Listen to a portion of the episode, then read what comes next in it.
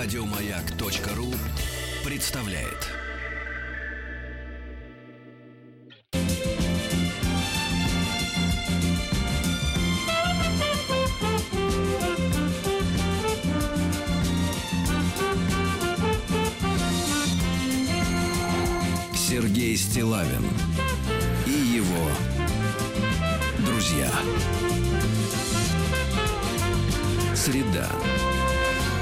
Инструментальная. Здравствуйте, граждане. Здравствуйте, Владик. Доброе утро. Я так понимаю, что к утренним приветствиям присоединяются люди при помощи WhatsApp. Например, из Новосибирска, А- да? Аудиодепеша. Давайте ее послушаем. Доброе утро, Сережа и Владик. Какой, а? Ну вот видите, да, да, да, друзья, ну присоединяйтесь к нашей компании, прекрасные голоса, да.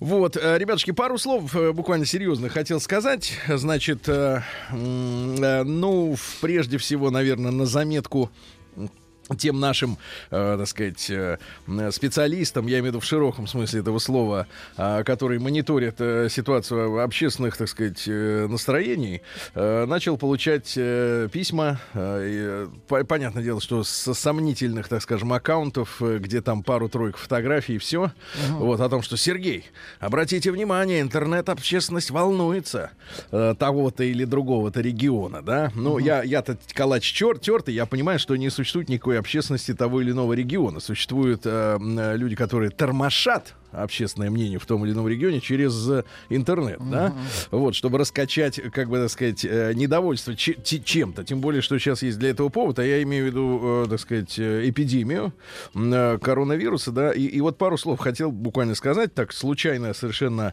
так сказать, стал свидетелем одной из программ, скажем так, у наших, ну, соотечественников телевизионных. Не буду тыкать пальцем, это всем и так все понятно. Вот, обычно нас принято о коллегах такого свойства ничего не говорить, но сделать вид, что их нет. То есть, как бы есть наши, а, а других нет. Но я хочу сказать, что э, я вижу самое настоящее продюсерское, журналистское нагнетание атмосферы страха и даже ужаса э, при помощи привлечения э, якобы сделанных пророческих всяких заявлений, которые сбываются на наших глазах, и э, тон, которым все это подается, Музыка, он, да. он заставляет, э, честно говоря, понимать, что э, для таких чрезвычайных ситуаций, которые, ну, по одним версиям надвигается, другие, наоборот, на полном расслабоне говорят, что это все фейк, вот, и что там, э, сколько там, 400 человек умерло в Китае или сколько еще, вот, это все мелочи, и ничего больше не разовьется, но определенная политика, э, четко прописанная в каких-то документах относительно поведения СМИ, э, в такие периоды истории э, явно назрела, потому что я помню прекрасно события по-моему, в начале 2000-х, когда был теракт на Дубровке, и когда один из, э, э, так сказать, популярных телеканалов вел прямые репортажи с места событий, и таким образом э, эта картинка давала бандитам, укрывшимся внутри театрального комплекса, понимать, где сидят снайперы. Давала картинку снаружи. Да, и это безумие было, потому что, э, собственно говоря, свобода журналистики, да, вы- самовыражаться не имеет ничего общего с, здра- так сказать, э, с безрассудством. Я вот э, об этом хочу сказать. Я много раз повторял, что я э, давно уже отрекся от э, звания журналиста, потому что еще в 90-е годы люди, некоторые, не все, конечно, но тем не менее их было достаточно много этой профессии, они как бы эту профессию немножко, э, как бы так сказать, принизили в глазах общества. Вот. И, и- и мне очень как бы неловко за то, что, э, ну, как бы мои коллеги, да, для- Бывшие потому коллеги, что, не не, ну, потому что, не, ну, потому что для обывателя, коллеги. для обывателя человек в приемнике, в телевизоре, это как будто они из одной тусовки все. Ну Вот. Э, Я хочу сказать, что я никогда такими методами не пользовался, и никогда не нагнетал атмосферу, вот, тем более с использованием, так сказать, э, всяких э, пророчеств и так далее и тому подобное. И мне вот было очень неловко, потому что я представил себе такую обычную аудиторию, которая смотрит, и, и, и ей становится страшно. Жутко А становится. самое опасное в, в критической ситуации это страх от которого как раз люди-то и гибнут, потому что теряют ориентацию в пространстве, теряют силу воли, э, вот, теряют надежду и веру на то, что а, можно справиться. А справиться порой можно достаточно простыми методами. Так что, друзья мои, не теряйте голову. вот. А к уши держите а, своим, а своим бывшим коллегам, э, сказать, журналистам, я хочу сказать, уймитесь. Вот.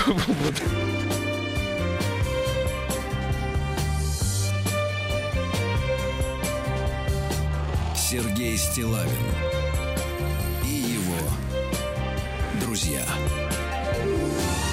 Ну, давайте несколько писем, которые приходят э, ко мне э, разными путями, они до меня добираются. Кстати, иногда пишут тут Москва Стилавину. Некоторые ход- Да. э, ходаки приносят письма. Да. Но если с обычной почты России так проканает, э, вот, то, конечно, в интернете так невозможно. Надо знать четко адрес. Адрес простой. Стилавин собачка бк.ру.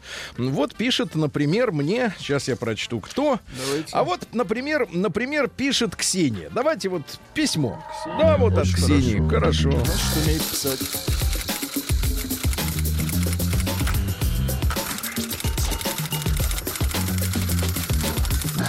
Приемная нос. Народный омбудсмен Сергунец.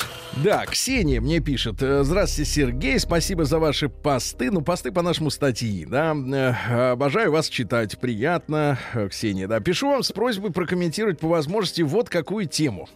А, Ну, давайте, поскольку, давайте, опять же, конечно, я получаю много писем с конкретными именами, фамилиями, но поскольку все-таки зачатки, опять же, возвращаясь к журналистской этике, которые у меня, в принципе, сформированы в начале моей карьеры, э, свидетельствуют о том, что э, надо получать информацию о том или ином событии от разных участников. От тех, кто доволен, тех, кто недоволен, сторонние объективные наблюдатели, эксперты.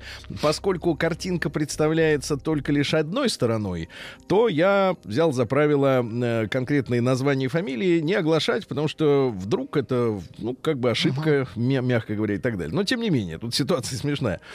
Значит, э, не смешная, вернее. Пишу вам с просьбой прокомментировать по возможности вот какую тему. Наша компания будет принимать участие в ежегодной выставке, ну я так скажу, посвященной полезным ископаемым. М, Ну, то, что оттуда достают, а потом с- Продают. это приносит пользу. У вас только одно на уме — продают. Хорошо, не продают, просто приносят пользу. А, но за деньги. Давайте так. Нет, ну, ну, деньги — это как кровь экономики. Вы понимаете? Ну, Но не важно, суть не в этом. своими именами. Свои, своими именами, ну, бессмысленно. В этом, тут суть-то не в этом. Значит, э, на, на выставке, которая э, проходит в прекрасном городе Новокузнецке. Очень хорошо. В этом году она там состоится. Так вот, конечно же, встал вопрос по проживанию. Организаторы выставки, естественно, выкупили номера во всех более или менее приличных отелях города на эти даты и продают их даже не в три дорого, а в пять и даже больше. Ай-яй-яй. Раз. На наш запрос, например, в отель, э, с крас- ну, с- представьте себе какой-нибудь международный бренд, достаточно приличный. Ну, в общем, бывает, и, бывает и да, 5 названием, звезд. Да, да. бывает и 5 звезд. За обычный номер в ближайшие даты к выставке, который стоит в районе 6 тысяч в сутки, обычный номер 6 тысяч. Ну, Ну, это обычный неплохой, номер. да. Ну, в пятизвездочном отеле это нормально. Наверняка есть туалет. И не только. Есть принадлежности, Йорш. Вот. Они нам предлагают, а теперь внимание, 6 тысяч Так, это обычная цена. хорошо. За 28. Но это свинство. Это да, это спекуляция называется. Конечно. В принципе, к сожалению, из нашего кодекса уголовного а, ушла статья спекуляция.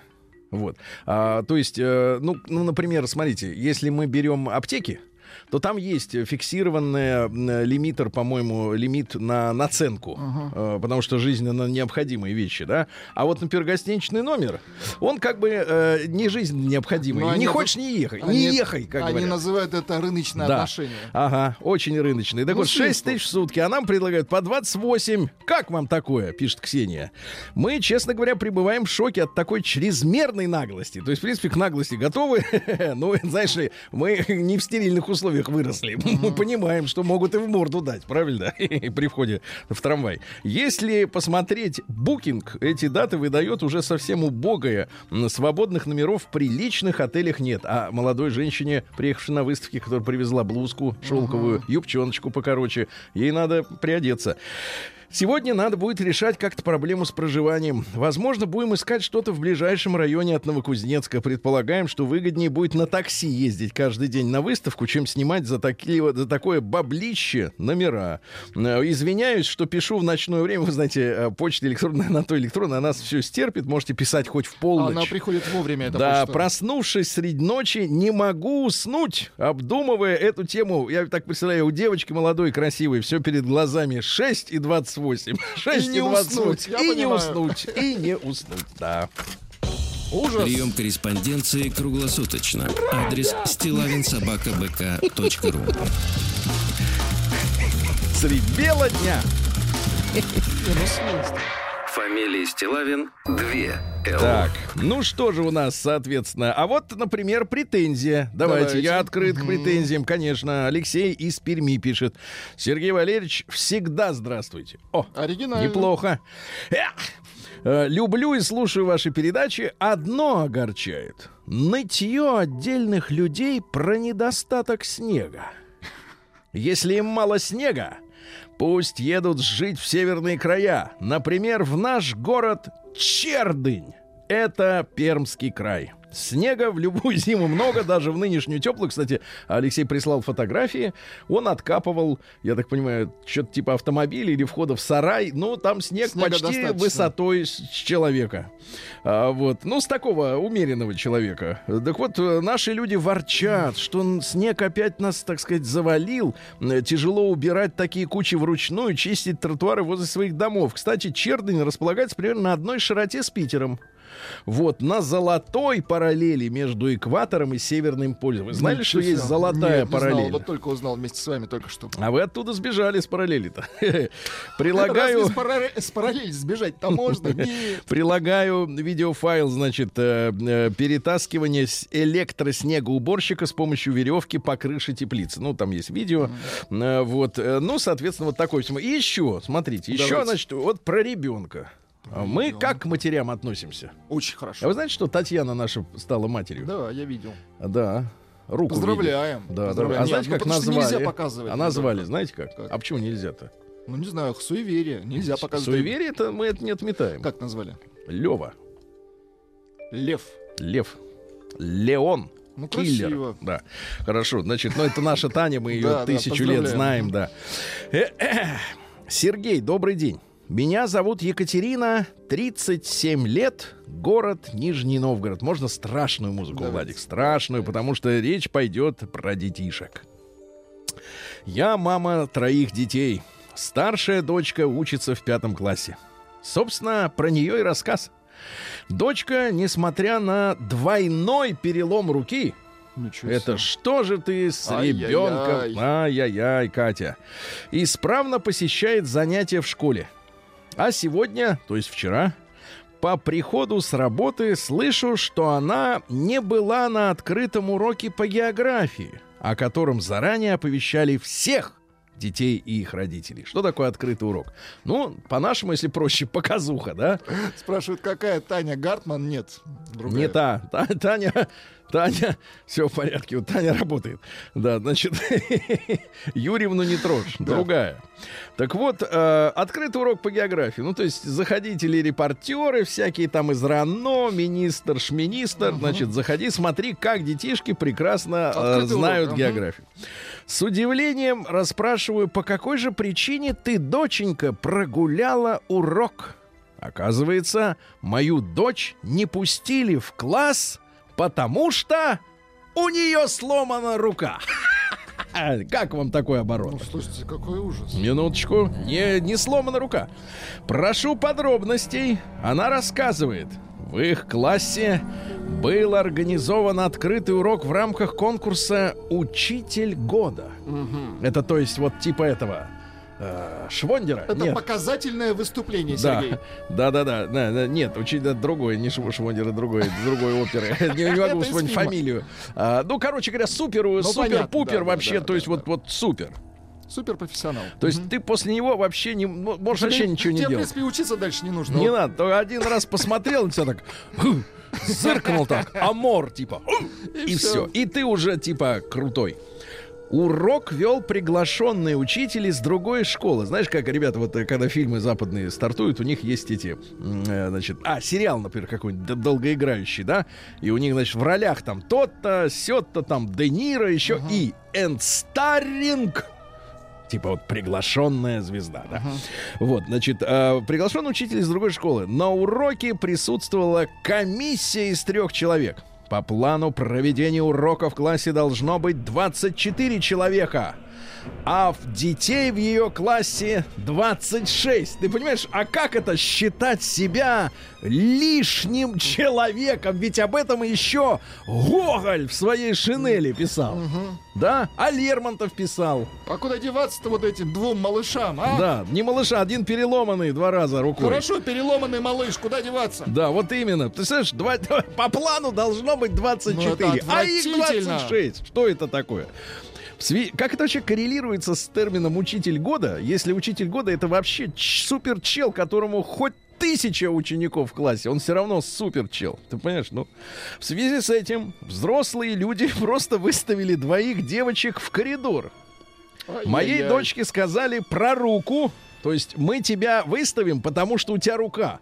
Видишь, у тебя гипс. Смотри, Ты гипс. тебе, в принципе, не нужно сюда. У тебя рука. Да, у тебя рука, пальцы двигаются и хорошо. Стой теперь. Значит, моей дочке сказали про руку, а второй девочке вообще ничего не сказали. Вот это вообще Ты ужас. просто иди.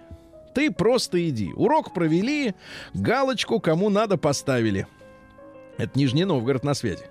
Зато я теперь объясняю несчастной дочери, что проблема у взрослых, а не с ней что-то не так. В данной ситуации очень хотелось бы посмотреть претенденту на это звание учителя года в глаза и спросить, что ж ты за учитель такой вообще? Если в твоем классе есть лишние ученики, и твоих знаний не хватит на 26, как говорится, бакинских комиссаров. К школе тоже есть вопросы, которые мы с мужем сегодня будем обсуждать у директора. Вот прям сейчас собирается. Мажет губы Катя помадой, будет идти к директору, будет его с- трепать, понимаешь, ему нервы. На всякий случай скажу, что дочь учится на хорошо и отлично, самостоятельно, без помощи родителей. Вот видите, у родителей других дел хватает. Дополнительно занимается английским, живописью, танцами. Видимо, там рука и повредилась, да? Катя не написала, к сожалению. Я работаю танцы. инженером на предприятии. Муж научный сотрудник со степенью по химии. Понимаете? Это же, можно сказать, элита. Слушайте, наши технократическая. друзья не уймутся, пишут, Да. Лев Гартман звучит шикардосно, да не у Гартман. Ребенок. Нет, вы ошибаетесь. Это другой ребенок. День дяди Бастилии пустую прошел. 80 лет со дня рождения. Ух ты, а ей уж 80. каждый день. Радио Маяк. Друзья мои, сегодня у нас 5 февраля. Сегодня отмечается День памяти э, дипломатических курьеров, которые погибли при исполнении обязанностей. А, Ну вот отмечается, отмечалось в Советском Союзе. Сейчас 23 человека, 23 фамилии в этом списке. Но вот 5 февраля в этот день произошло одно из покушений на одного из курьеров, поэтому он считается памятным. А теперь внимание, Владик. Давайте. А, Я вам скажу сейчас, э, только вы Не не, тая. не обижайтесь, Так. я вам честно скажу, да. А вы определите, где это. День Чама Ча Мапиндузи. Слушай, ну первое, что приходит на ум, Индия, конечно. Ну почему так вы ограничены? Индусами? Да, э, да, почему? Давайте по, по фантазии. Какие еще страны вы знаете? Еще раз. Чама Чама А, Пиндузи. немного знающие Белоруссию и Литву. Все. Да-да-да. Понятно. Танзания. Это правящая социалистического толка партия. И у нее сегодня, так сказать, праздник, да. На- название хорошее. А, День единства в Бурунди. Очень Э, Дело в том, что площадь у Бурунди, которая засунута между другими странами, выхода к морю у нее нет. Бедные люди. Абсолютно. А, Как Монголия. Так вот, э, площадь у нее как у Белгородской области, ну, примерно, по сравнению, да? А 8 миллионов человек э, проживают, и все как один вот вместе. Все без воды. Все- без выхода к да, морю. 8 миллионов человек. А, День Рунеберга в Финляндии. Это у них не выходной день, а просто торжественный день. Липутуспяйвя. Очень красиво О, звучит. да, да, да. На вашем так родном. вот, история в следующем. Короче говоря, Рунеберг это один, это финский Пушкин. Но прикол заключается в том, что он писал по-шведски. Ну, у них же шведский Понимаете? второй. нет, нет, да, не да. второй. Это они их угнетали много лет. Ну, они И это, знают конечно, хорошо, абсурдно. да. Да. абсурдно, что главный поэт даже не говорил на национальном языке, а они его до сих пор чтят. Это бред. А, есть э, с- стихи э, на Давайте. шведском. Пожалуйста, Давайте. я могу и по-шведски. Да я знаю, это ваш родной. Фортланд, Фортланд, Форт. Подожди, а, чё- а что вы на немецком-то читаете?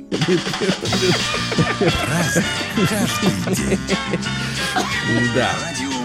Ну и сегодня пару еще Так, праздников, давайте. так что вы меня прервали на, на- на хороших стихах, да. А, Джая и Кадаши сегодня, это у индусов как Да, раз, которых точно. упоминали к ночи, э, несет в себе этот праздник идею любовного служения, которая полностью противоположна идее сексуального удовлетворения. О. Понимаете, вот когда любишь, но не Но не плотски, трогаешь. а высоко. Высоко. У вас не трогаешь. Э, Ну и, наконец, Агафий полухлебник сегодня. Это день домашних забот. Ребята, надо крупу перебрать, соль пересыпать. Э, Значит, в этот день закрома проверяли хозяева, не успевшие этого сделать накануне. Так. Вот. э, м, э, Крестьян заботило, сколько снега на полях. Хватит ли его, чтобы напоить землю? Представляете, бесснежная зима — это же трагедия для сельского хозяйства. Наблюдали за птицами, за животными. Э, Белка, которая вылезла из гнезда. Вы знаете, что белок, белка же не в дупле, а, в гнезде. А, то есть э, белки, они гнездятся. Да, кучно. Не знал этого. Вот, а, и спустившись с, бе- с дерева, она обещает оттепель. А, Вот, ну и все, и достаточно, да. Очень ну хорошо, хорошо. перейдем. Значит, в 1505 году родился Эгидий. Ну, наши его зовут Егидием, а по-местному Гильк. Гильк. По-нашему симпатичней. Чуди фамилия. Чуди. Какой национальности человек с такими именами? Ну, Ну, тут- примерно. тут, мне кажется, Ну, только, э, римлянин Да, только. понимаешь, швейцарский историк. Швейцарский. Значит, британская энциклопедия считает его гуманистом. Он был учеником Цвингли. Я понимаю, тоже да. римлянин. Да-да-да. Это один из вождей протестантизма. Ну, еретик по-нашему, да? Вот. э, Главным трудом жизни стала швейцарская хроника. Э, Он описал 400 лет истории, значит, этих земель. Э, Вот. Но откуда-то он раздобыл эти легенды, всякие истории. Может, половину выдумал. Вы знатоков разбередили, пишут белки дуплятся. Вы ошибаетесь, Сергей. А вы... Два сообщения Тут, значит, наука не может ошибаться, Ханты-Мансийская. ясно? А за то, что, так сказать, кто-то против науки на костер его тащит. В 1589 году первым русским патриархом поставлен митрополит Иов. Это очень важное событие, потому что мы были в подчинении, наша церковь, у значит, иностранцев, а тут, значит, своего.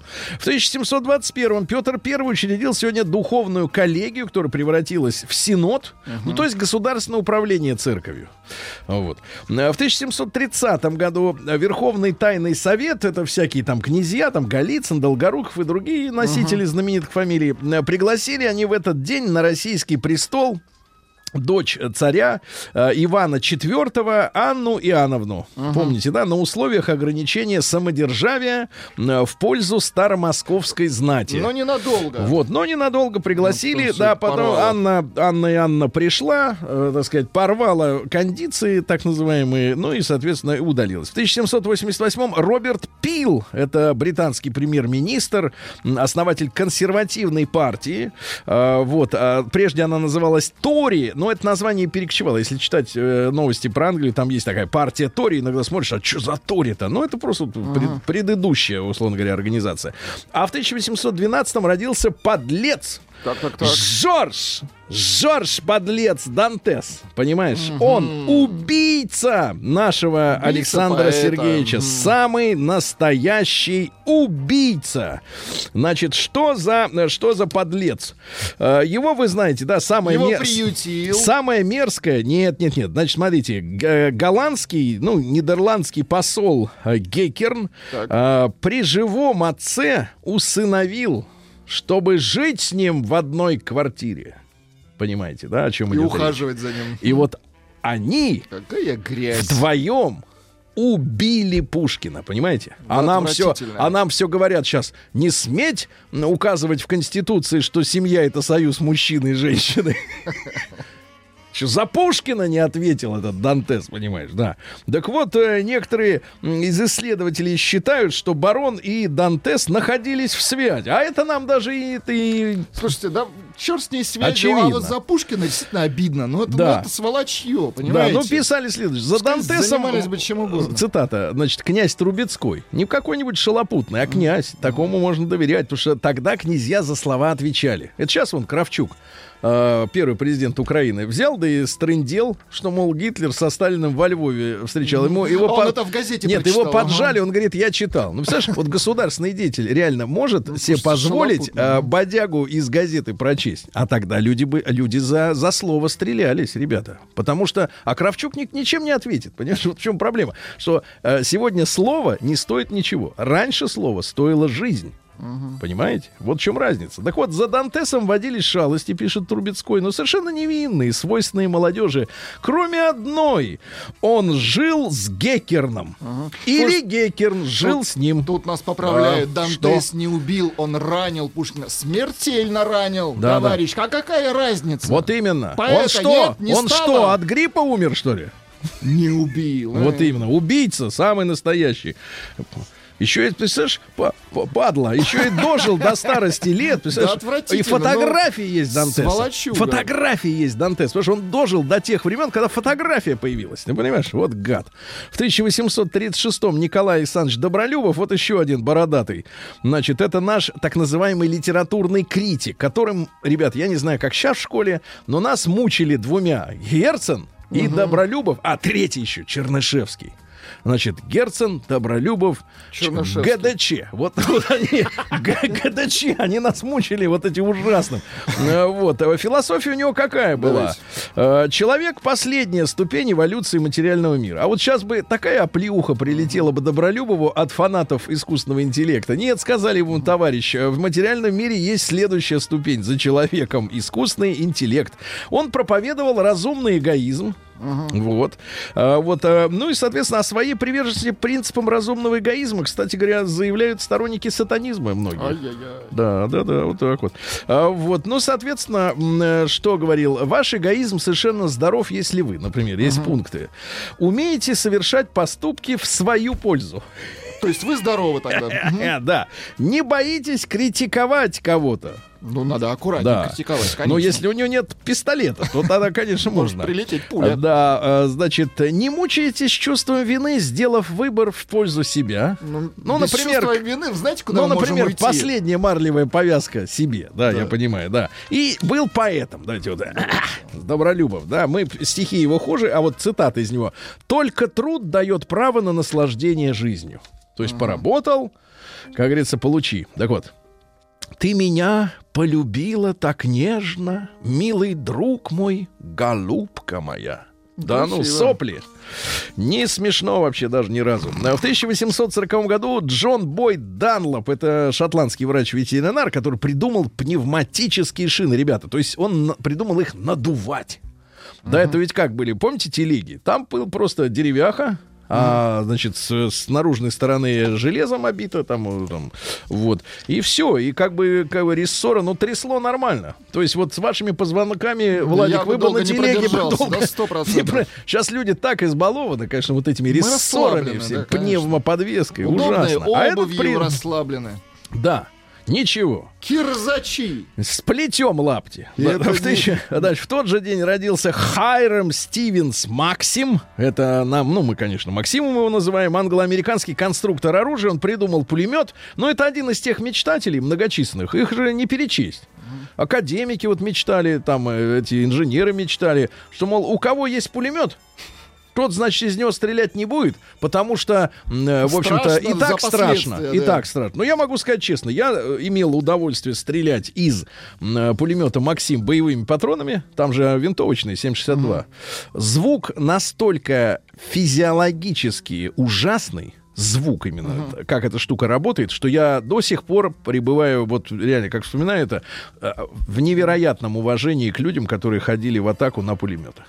Что со стороны белых, что со стороны красных там в гражданскую войну. Но это надо невероятно иметь мужество на этот звук встать из окопа. Ребята, честное слово. Потому что нынешнее современное оружие, даже самое мощное, да, оно стреляет как-то вот, даже вот туда вот интеллигентность какая-то пришла, да, вот стреляешь даже из тяжелого Технологии, танкового да. пулемета, он начнет бум-бум-бум-бум, ну и нормально. А вот у Максима у него такой шум, что э, такой звук, вот смерти, просто вот железная смерть, понимаете, вот поверьте.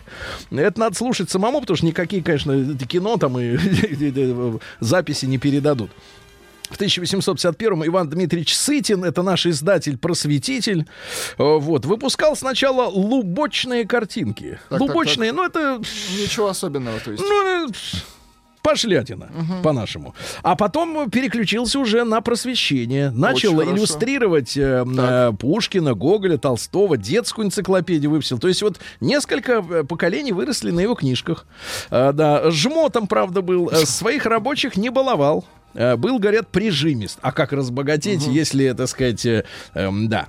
А, Однажды подсчитал, что знаки препинания составляют 12% от букв, которые вот, ну, Неужели выкладываются. перестал печатать их? 12%.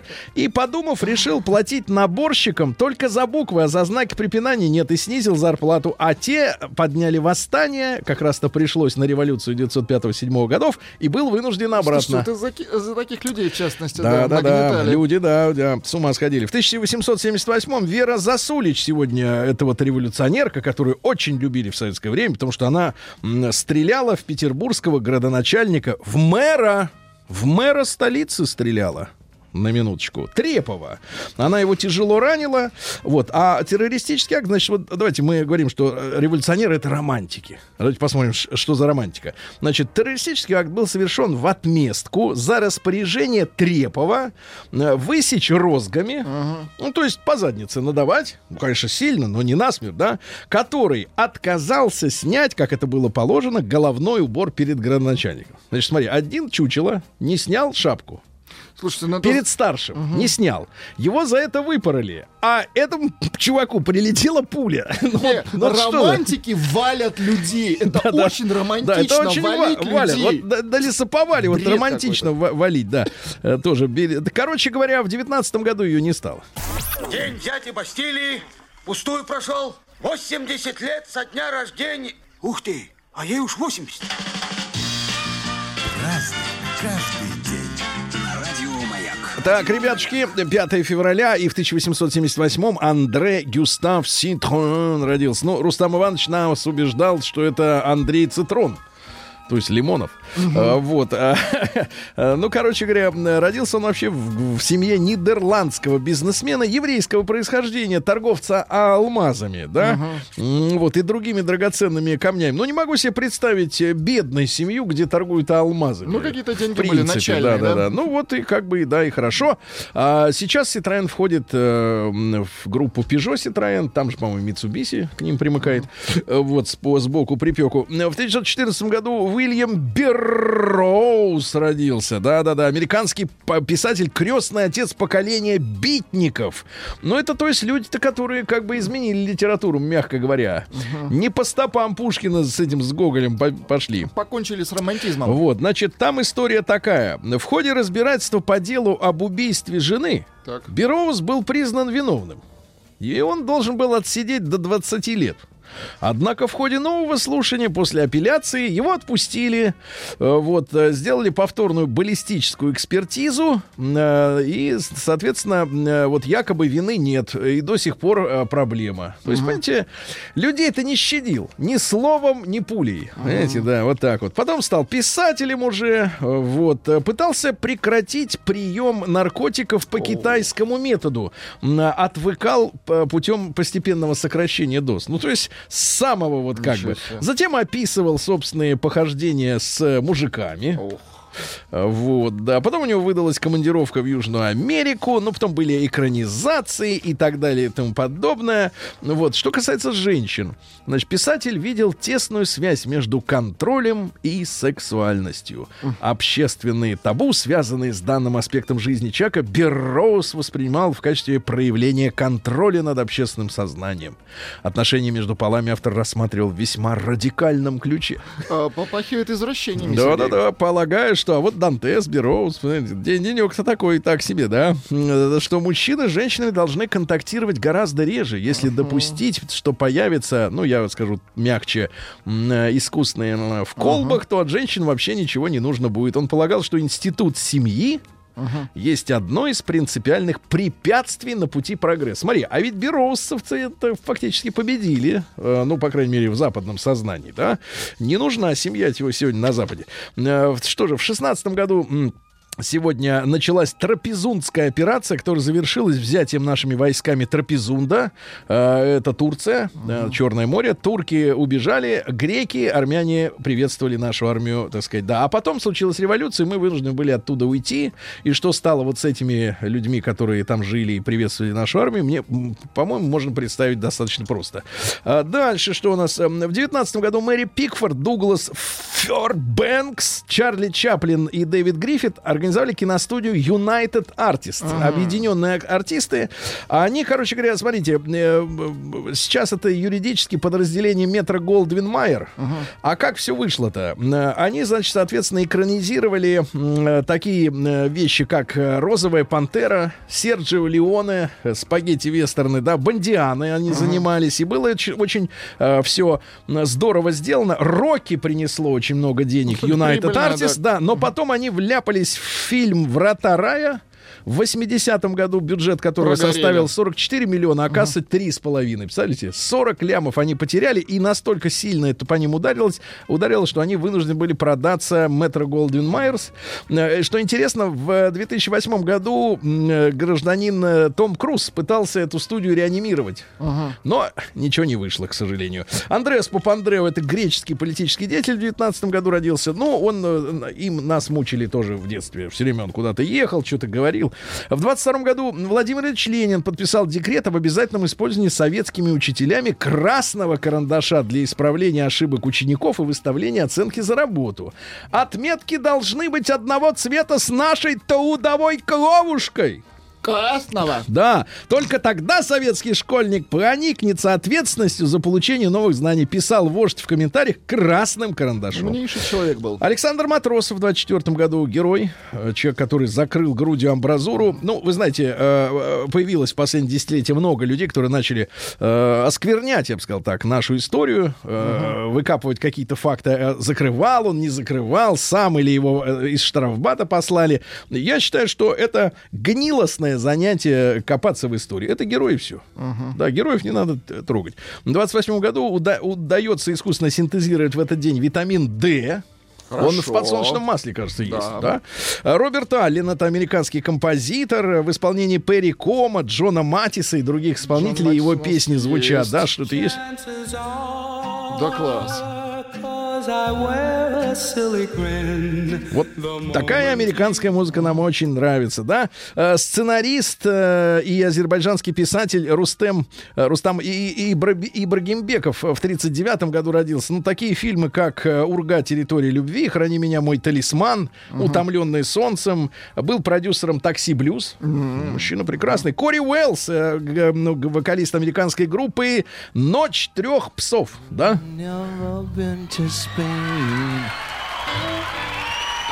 Никогда не был в Испании.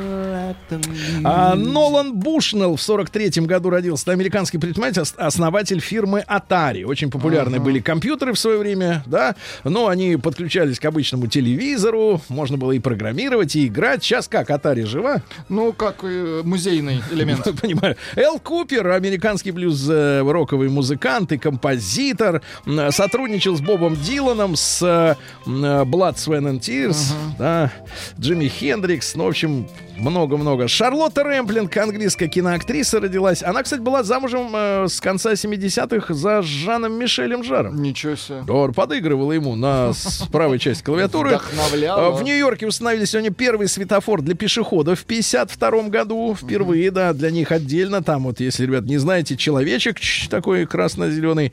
Э, В 69-м Бобби Браун, э, американский певец, который подсадил свою жену Уитни Хьюстон на сожалению, да. Тоже Ну, вот ничего особенного, я имею в виду как музыкант. персонаж-то даст. Но у него косметическая линия зато есть. Там вы не пользуетесь, тушь нет, есть. не и- пока нет. А, Криштиану Роналду сегодня родился. Вот, э, говорит следующее. Э, Создайте собственные правила, установите цели и следуйте им. Никто не сможет этого за вас сделать.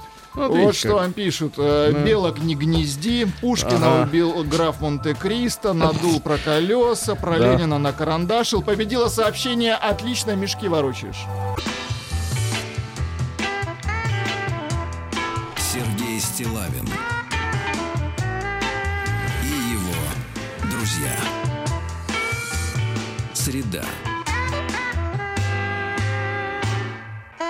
Инструментальная. Да, ну что ж, сегодня у нас такой экспериментальный джазовый, ребята, денек, да, джазовая музыка. Э, Джаз он разный, естественно, естественно, он разный. М, Вот, а вот Омск, он у нас один на всех. Это в смысле тоже джаз. Э, Да, там джазистов достаточное количество, да. Импровизаторов.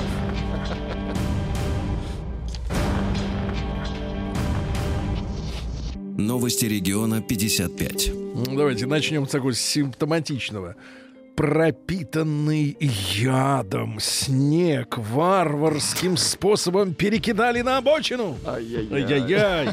Дальше. Ну что же у нас? Эм, В Омске бухгалтер с подружкой купили себе пять квартир за счет предприятия. Ну, неплохо. Ну нет, ну хоть кому-то хорошо, Повезло. да.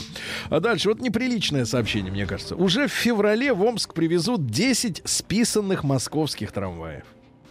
Списано. Ну, это, это грустно. Вот на самом деле это вот, вот это звучит очень грустно. Э, Я, конечно, понимаю, что э, мы тащили и тащим, ну, сейчас поменьше, потому что пошлины делают это невыгодным. Там машины, например, из э, Германии, автобусы, там грузовики, но вот трамваи.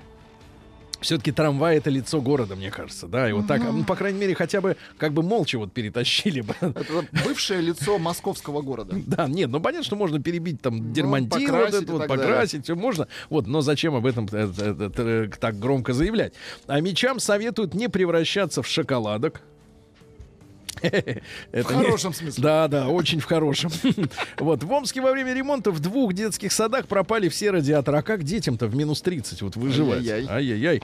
На э, горячие обеды для омских школьников из местного бюджета выделили по 5 рублей в день. Интересно, что Интересно, на а, 5 естественно, рублей можно вот, приготовить? вот этот выделитель, который выделял эти деньги, он может питаться на 5... Что он может себе позволить на 5 рублей в день? Да. Такое выделение. 5 Дальше, дальше, значит, а, э, на вторую попытку... стакан воды можно купить. Не факт, кстати, Ага, вода стакан. разная. На вторую попытку пересчитать омский мусор потратит 10 миллионов рублей. 10 миллионов на мусор и 5 Пять рублей, рублей на на школьников. В Омске дом с внушительной трещиной починили монтажной пеной. Ну, главное, чтобы не дуло, правильно? А, омский рецидивист перед ходкой в колонию напоследок обманул в интернете москвичей. То есть он знал уже, что сядет. Ну и, так сказать, да, а, отчебучил. А, а Мич купил отару несуществующих баранов. а, сказать, ну, видимо, вожак. Тут главное ощущение просто. а, кстати, есть у них вожаки-то у баранов? Или они как-то вот так без, ру- без руководства обходятся, эти, эти животные? пастуха у них. Не, ну собака это он по-другому. У собаки есть э, кто? Это пасть. Пасть. А, да, ну и что? Сообщи... Еще несколько сообщений, давайте, омских. Во-первых, э, в Омске запустили суперсовременный резиновый трамвай с антивандальными Резиновый сиденьями. трамвай. Э, который резиновый трамвай, да. И, наконец, омский таксист надел противогаз и отправился на работу, потому что фиг знает, кто еще в салон сядет, правильно? Вот-вот. Сергей Стилавин друзья. Давайте о хорошем, о хорошем, конечно, ребят. Нельзя оставлять вас наедине с ужасными новостями. Значит, э, в России могут появиться авиабилеты для животных. Правильно. А вот если по документам еще и после этого признать себя животным, например, то можно Нет, ну летать с со скидкой. некрасиво получилось. Со- а с, с чьей стороны некрасиво? Со стороны кота, естественно. Ну, кот вообще не при делах, мне кажется. А, за задержку зарплаты предложили наказывать десятью годами тюрьмы. О. 10 лет. 10 лет. 10 лет. Да. Как с куста. А, Ну, типа того. Вот хорошие тоже новости из Подмосковья. В Орехово-Зуеве 33-летняя женщина стала в 11 раз мамочкой. Ты представляешь? Вот настоящая героиня, конечно. В Госдуме предложили оплачивать аспирантам проезд на защиту диссертации. Ну, мне кажется, надо вообще уже оплачивать все. Все, и проезд, и, да, и бутерброды. Пусть э, наука требует жертв. В России рекордно увеличилось число финансовых пирамид, сообщают. Вы представляете? 237 подобных организаций. Это пик за последние пять лет. То есть э, э, потрошат нашего брата. Нет, это значит, что люди несут, к сожалению, туда Это, деньги. вот, это хуже, плохо. да, хуже. Значит, россияне, россиянам, россиянам назвали самые вот так, россияне такие стоят унылые, да, и им говорят, Назовите. вот вам, нет, мы хотим в лицо слушать правду. Значит, э, врач-психиатр, нарколог Так. Покровский Так. считает, что пиво самое опасное. Да вы что? Да, алкогольное вот это зелье. Самое опасное, да. В России аптеки начали ограничивать продажу масок в одни руки. Говорят, не больше упаковки. в- Не в хватает, 100 да? штук. Не больше упаковки. Что-то я вот среди наших-то не вижу людей в эти... В, В масках? Да. А они при входе снимают просто. Какой смысл-то? Ну, на улице надета маска. По-моему, все наоборот надо. Какой Ну так, по нетолерантный, сути-то, а? да, по сути. Ну и пару сообщений буквально. Во-первых, Милонов, наш человек в Госдуме, Так. призвал отказаться от крема из Какого? глаз, из глаз морского ежа.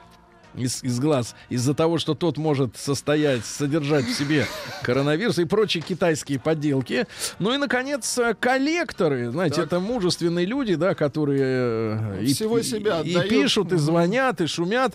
А, так вот, коллекторам, коллекторы смогут работать, а теперь внимание, под псевдонимами. Круто! Коллектор Пушкин. Нет, коллектор граф Монте-Кристо. Наука и жизнь. Коллектор Бумбараш. Да, да, Тебе прекрасно. конец. А, Да-да, смотрите.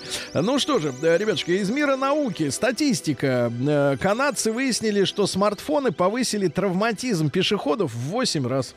Ну, имеется в виду не только, не конечно. только э, ЧП с автомобилями, но и об столбы бьются, и, в общем, и так далее. В 7-8 раз, да. Робот Федор, которого отнимут ноги, ужаснулся от космонавта полугуманоида из Индии женщины. Как это полугуманоид? Полугуманоид женщина из Индии. А, вот, ужаснулся. Ну, нормально. А, американские ученые рассказали об опасности Так, так, так. в душе. О, Опасно. Опасно. Ноги могут заболеть. можно подскользнуть. Нет, нет, в душе и так мокро, не об этом речь. А, песчаные дюны общаются друг с другом. Это хорошо. Почему нет? Это мистика. А? Собак, собак научили распознавать микробы, которые делают апельсины горькими. Вопрос, зачем? А, Живущие в кишечнике человека... Опять вот, ребят, супер сообщение про то, что внутри человека есть еще кишечный мозг. Вы знаете, да, что это такой кондоминиум, э, я бы сказал, этих бактерий Он за весом... нас принимает решение. Весом 3 килограмма. Значит, а этот мозг отвечает, кстати, за общительность. Например, и за настроение отвечает, и за темперамент отвечает, да. То есть вот говорят, ты что, съел что-то не то? Это вот буквально в смысле правдивая история. Ты что-то сожрал, а он отреагировал. Пританцовывать. А ты, значит, э, Или напротив. сатанеешь, понимаешь, например, от Погрустнел. соленых помидоров. Значит, а оказывается, живущие в кишечнике человека бактерии влияют на то, какие решения мы с вами принимаем. Вы представляете? Вот что страшно. На, у нас два врага: искусственный интеллект и кишечный мозг. Ученые, они же, наверное, гидроколон-терапии очень боятся, да, эти микробы. Представляете, как По это сути. ученые выясняют? Они постоянно едят, едят, едят, едят, Нет, едят. и потом пихают туда, Да, да, да. пихают зонды. И такой, и в конце такой, пожалуй, я передумал. Ученые изучают геном саламандры, которая, как известно, способна отращивать любой орган. Например, хвост. То есть э, отрастить э, что хвост угодно. самое Да. кстати. Вообще я бы начал отращивать впрок. Э, Вот. Ароматы корицы и кедра помогают похудеть, хорошо. Экспериментам с жидкостным дыханием мешают бюрократические препоны. Ребята сообщают о том, что уже в гражданской области идут эксперименты с жидкостным дыханием. Это, в принципе, военная тема для там пловцов, ныряльщиков, подводников. Старая тема, чуть ли не из 50-х годов. Тема такая, что в легкие заливается э, кислородонасыщенная жидкость, и человек может, по-моему, около часа, ну, старые эксперименты проводили, около часа вообще не дышать и не пускать пузыри, а дышать, вот насыщать кровь э, кислородом через эту жидкость. Потом откачивают и так далее, А, но прид- мешают препоны. э, Да. Придумали псевдоним для э, Коллектора. коллектора. Терминатор. И глазик, чтобы красненький был, да. А бабочки пере, перееда... а, передают, не переедают, передают приобретенные вкусовые предпочтения потомству. Ну, то есть э, отец э, бабочка любил колбасу, и сын будет сын любить. будет, да, и А, нездоров- тоже будет. Да, нездоровые отношения приводят к развитию тревоги и депрессии. Нездоровые. А, Канадские ученые превратили масло из-под картошки фри, ну, в котором он там неделями жарится, в сырье для 3D-печати, из которого Хорошо. можно слепить что-нибудь. Ну и, наконец, отличное сообщение из Давайте. Японии. Японские ученые научились видеть алкоголь под кожей. Опасный. Вот, вот, Я- смотри, потек, Я потек. вижу вчерашнее. Нет, смотри, к ноге потек. Новости капитализма. Ай, да. Ну, давайте. А, Странные действия пожилого авиапассажира. Где же это все произошло-то? Удивительно, вот у нас э, журналисты могут написать так, что непонятно, где это произошло. Но где-то у них. А, Странные действия пожилого авиапассажира озадачили попутчиков. Пожилой мужчина, сидя в кресле в самолете, чистил зубы. И, я так понимаю, пасту э, тоже куда-то На соседа. На соседа впереди.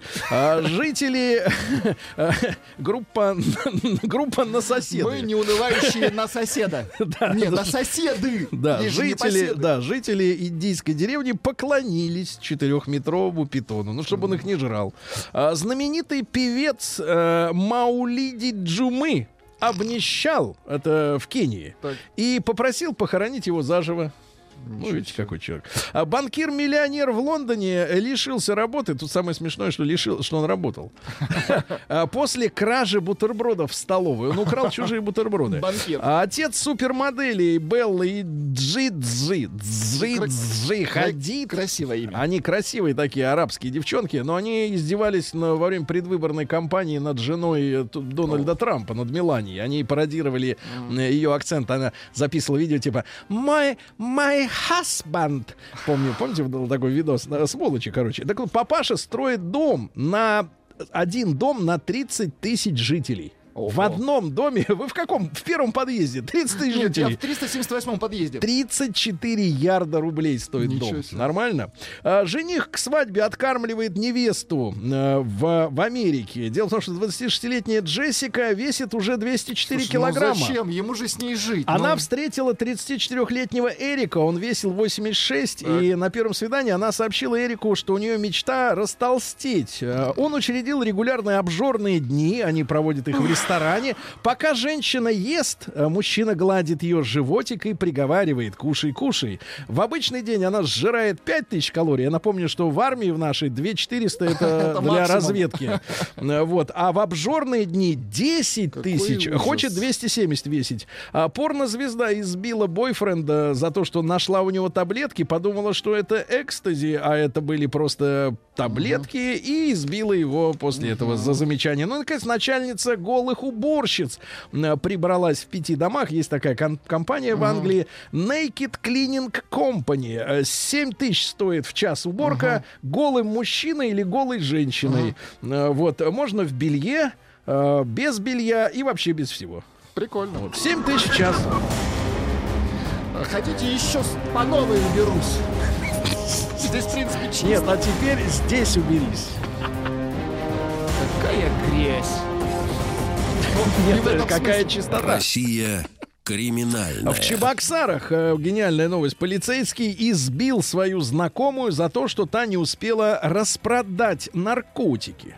Полицейский передал ей килограмм наркотиков а, и сказал, что надо распродать и выручить 300 тысяч рублей. А она за указанный срок передала только 50 тысяч. За это он пристегнул ее наручниками и избил. А теперь, внимание, самое главное. Возбуждено уголовное дело по превышению должнош- должностных полномочий. Гениально. Элегантно, А да. белорус угрожал в клубе ружьем из-за отказа диджея включить песню «Седая Да вы ночь». что? Да. Включи!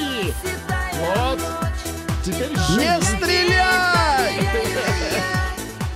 А, да, да.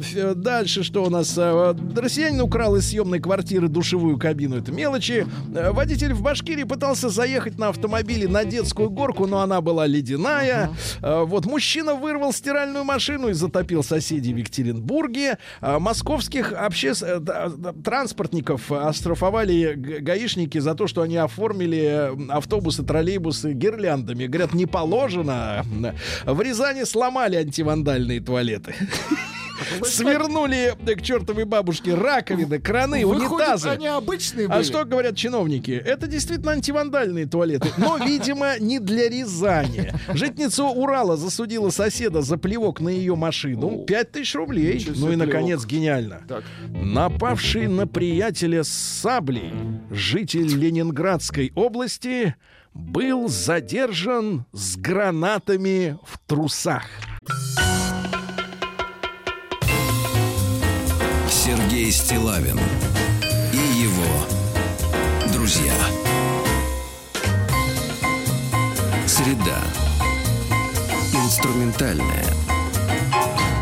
Друзья мои, доброе утро. Доброе утро, Сережа. Доброе утро, Вы Влад. Доброе утро, слышите, уважаемые вы слышите не Рустама, а его Запись. губы. Я тоже так могу. Да, но у меня не так элегантно получается. Вы, видно, свои как-то тренируете, да? На кошках. А,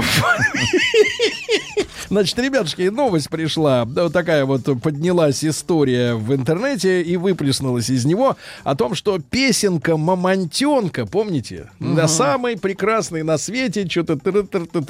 Э, Это самая травмирующая песня в мире. Ее надо запретить. Ничего То есть люди делятся, люди делятся воспоминаниями из своего собственного детства, какой э, мультфильм, песенка, может быть, герой э, фильма или ведущий, например, международной панорамы Фарид Сейфульмулюков. Или книга. Или книжка какая-то детская, да, пугала в детстве вас. Ребята, Вспомните. давайте мы сегодня об этом. Вот, э, вот, конечно, эти воспоминания, они тяжелы. Но давайте определимся. Плюс 7967 103 5533.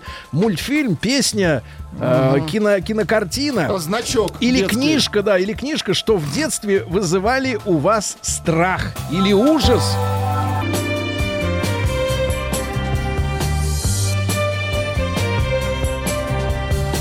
Сергей Стилавин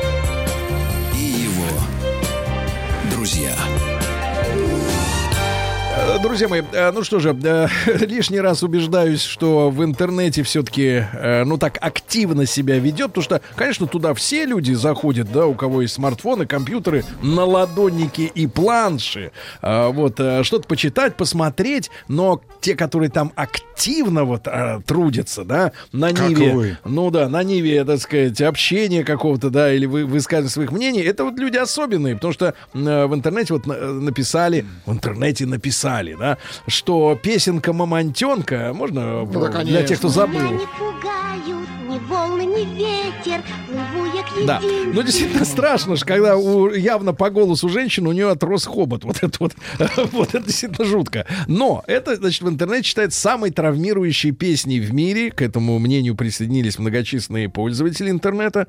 Ее нужно запретить на всех уровнях. Ну, Вот такая пережита, пережита травма детская у интернетчиков, да. Я смотрю сейчас на те сообщения, которые вы присылаете. В принципе, конечно, абсолютно другой набор суповой. Э, Вот из наглядного прислали логотип телекомпании «Вид». Кстати, Помните, да, это жуткий. ужасная, Я еще соглашусь, ужасная э, китаёза. товарищ пишет, что заяц-робот из серии «Ну погоди», это кошмар. Но это был действительно Ну, для ребенка точно, да. для ребенка. Давайте Денис из Барнаула послушаем. Денис, добрый день.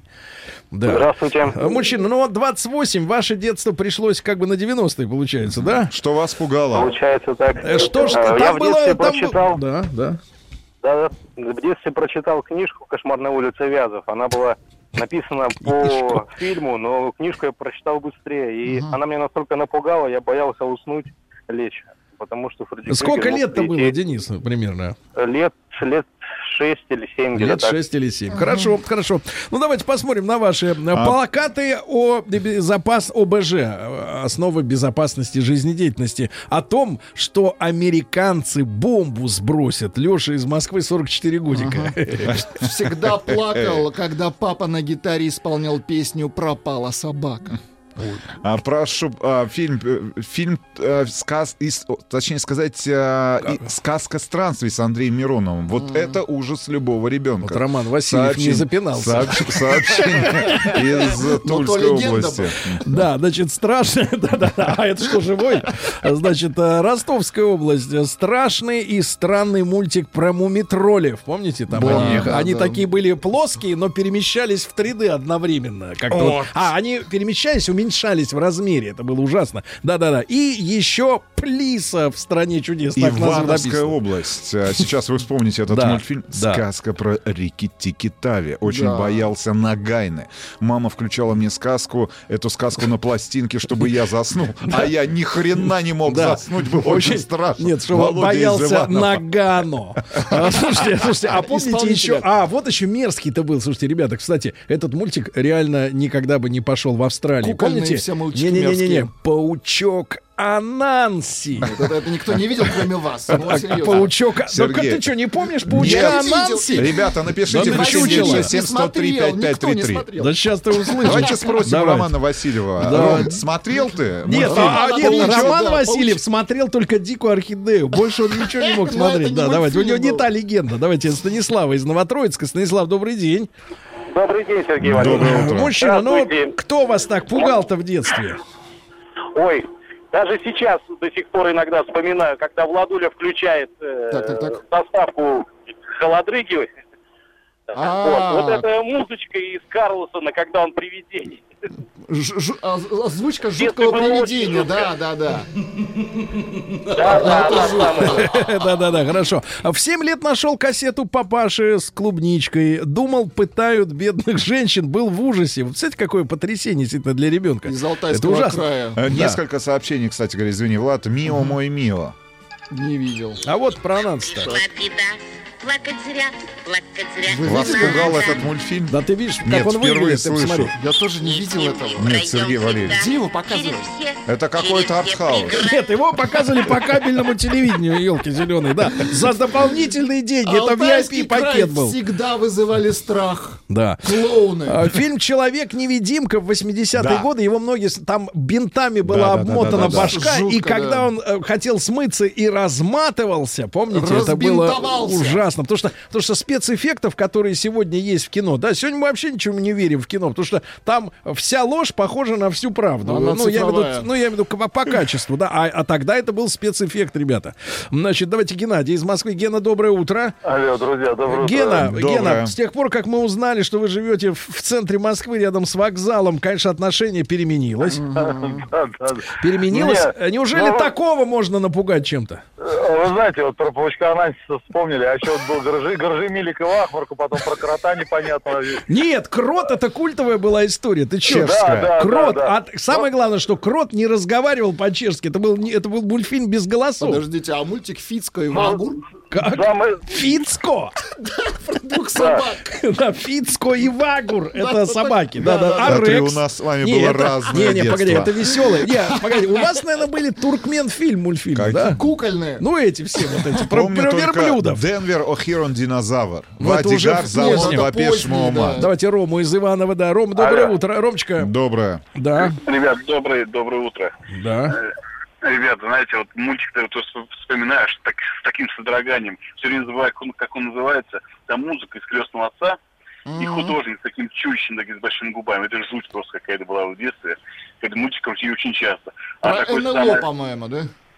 Как? Про НЛО. Да, да, да, да, что-то такое. А самое такое, скажем так, эмоциональное такое ощущение, это после э, просмотра фильма «Первый раз гости из будущего», когда убили робота Вертера. Ребята, это катастрофа вообще. просто. Ну, в него стреляли, а из него шел пар, да? Нет, он Конечно, конечно. а, а, вот. Бензин кончился. А Да. Евгений, 32 года, из Брянска пишет. Боялся смотреть грузинские мультфильмы. Да, да, да. Ну Нет, вообще, вот грузинские, ладно, а, А, еще были среднеазиатские, где колючки все время катались по. И Хаджа на Слушайте. или кто там эти? Герои мук. это маленький мук, и вот это вот адское, да, все. очень жалко было, из Удмуртии пишут, всегда колобка. А так, любая сказка братьев Грим и Шарля Перо. Возьмите с чистой воды ужасы из Ижевска, Андрей Сережа, пишет. вам Да. сообщение. Володя, 41 год, пишет. Паучка Ананти смотрели мои дети 2004, 10 и 17 года рождения. Сережа, Где вы взяли этот... Это крот.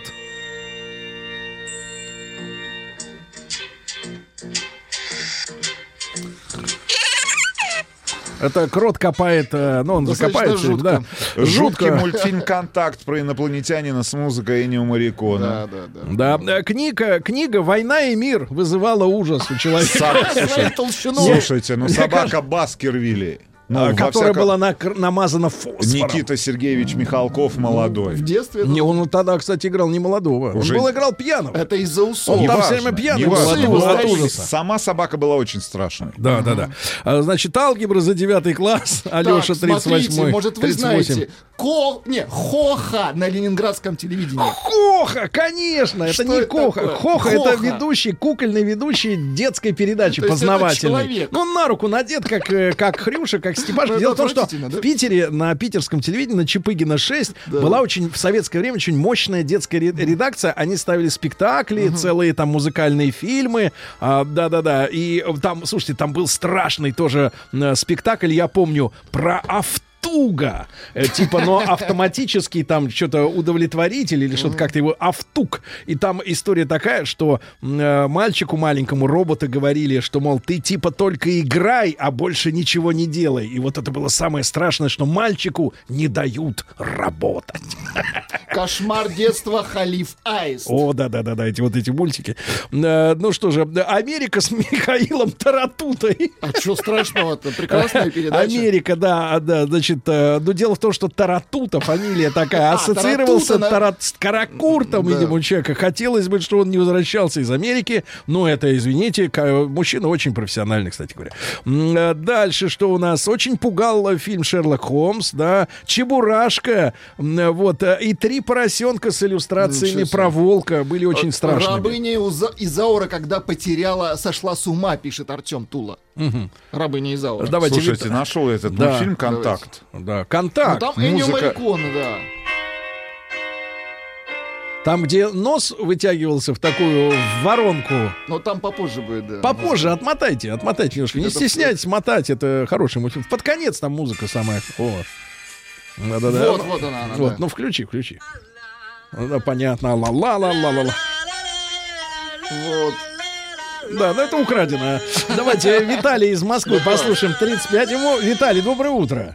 Здравствуйте. Вот давайте я три назову два из своего детства, да? Да. И один из чужого. И один из Владика. Давай. Нет, ну сейчас детей всех шок подвергает. Значит, из моего детства это Домайона Кузя. И первый раз, когда я фильм видел, это, знаете, Пола- Поланского фильм, помните, про вампира, про Дра- Дракула, так Да. называется. Вот там было очень страшно. А сейчас вот спросите у любого а, родителя, да, когда включаешь этот мультик, процент 80 детей начинают плакать. Это паровозик Томас. Вот посмотрите эту картинку, как он выглядит вообще. И Паровозик. Томас, да. только- А, да, из Москвы вспоминают Щелкунчика, а у Урфина Джуса пугало само название. Ну, Урфин да. Джус. Томас с Луи де Фюнесом э, было очень страшно одному смотреть. Сообщение из Челябинской области. Всадник без головы, Санкт-Петербург Да, и да, Ленинградская да. Вы- А вы область. заметили, что, смотрите, вот как у нас э, вот такой порог страха у нас, я имею в виду у мужчин, он насколько он низкий, потому что женщины все молчат. Их ничего не пугает. Вы представляете, Они что они, они с детства начинают не Их бояться. пугают понимаешь? морщинки. Кинофильм «Буратино. Сцена с пауками в чулане». Да, давайте Ми- Мишу из э, Питера. Пауча. Мишань, доброе утро. Здравствуйте, Да, ребята. ну да. что, брат, пугало? Ох, Пугала собака Баскервилля. Вот тот момент, когда Холмс с Ватсоном увидели ее, когда она бежала на них. А так как жили мы в поселке, в простонародье его называли болото, и рядом был лес, это было вообще. И еще сцена, помните фильм «Легенда о динозаврах»? Старый-старый. Да, да. Когда человек сидит в туалете, у него окно такое, и глаз здоровый в окно, раз, и хвостом этот туалет чик. Динозавра а у нас был Чик, туалет хвостом. Ну вот, слушайте, а еще, значит, э, вспоминают мультик про большого мази, который ела Паркин Митер. Помнишь? I'm Corks, I'm Мази, Big Мази. Это мультик для изучающих английский язык. Но э, про собаку Баскервилли там был товарищ дворецкий, который говорил Баскервиль, сэр. Да, Берримор, сэр. Берримор, Помните? да, А, да, Я да. испугался в другой момент, когда увидел прекрасного актера в, в обычной передаче, где он о чем-то рассказывал, и увидел, что он говорит так же, как вот э, Берримор, сэр. То есть он не играл, да? Да-да-да. А вы не знаете, что за герой Паутиныч? Паутиныч? Ну, это Да. вот пауки вот эти всякие. Телепузики, проклятые. мультик про двух собак, музыка там была тошнотворная, роман из Барнаула. Советский мультфильм «Щелкунчик», ужасы, депресняк, Алексей из Ростова. Твин Да вот, Пикс, вот самый страшный Катя, фильм. девочка, а вот, наконец, девочки Так, пошли. девочка. Все-таки можно их чем-то про это пронять, да? В 88 году в 11 лет посмотрела «Кошмар на улице Вязов 3». А, Первый фильм, просмотренный в видеосалоне. Первый фильм, просмотренный в видеосалоне. Месяц не спала, и- но никогда больше не пересматривала. Еще был страшный боярский в фильме «Мама». А, где Гурченко была, да, этой козлихой. А он волком. Ну, мамой а была, он да. волком. Мгм. Но дело в том, что Боярский красивый, понимаешь? Хоть что мушкетер, фильм. что волк, все равно красивый. Еще страшные армянские мультфильмы. Оставайся, мальчик, с нами, будешь А- нашим королем. Но музыка там шикарная. А вот еще мультфильм да. «Три банана». Лифт вылетал прямо в космос. Вы видели? «Три Нет. банана». Клоун Клёпа из Аба? Очень сильно пугал меня в детстве, клоун Клёпа. Клоун Клёпа, да, да, да, да, да. А Индеец Джо из Тома Сойера. Помните, где они в пустыню, э, ой, в пещеру залезали, да. Фильм Омен очень страшный, да. Ребятушки, а какие э, герои, персонажи песни вас в детстве пугали?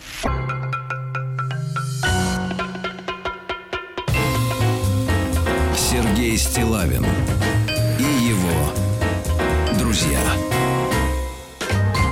Друзья мои, ну что же, вспомнили ребята из Питера, что на ленинградском телевидении Хоха был кроссовком. Э, да, это действительно, это, это вот фантазия. Фантазия, она да, была замечательная. У кажется, людей грибная это фантазия. креативная редакция очень была, да. Я не знаю, э, как бы как сложилась судьба этих прекрасных У режиссеров паёк был, и наверное. артистов. Я точно понимаю.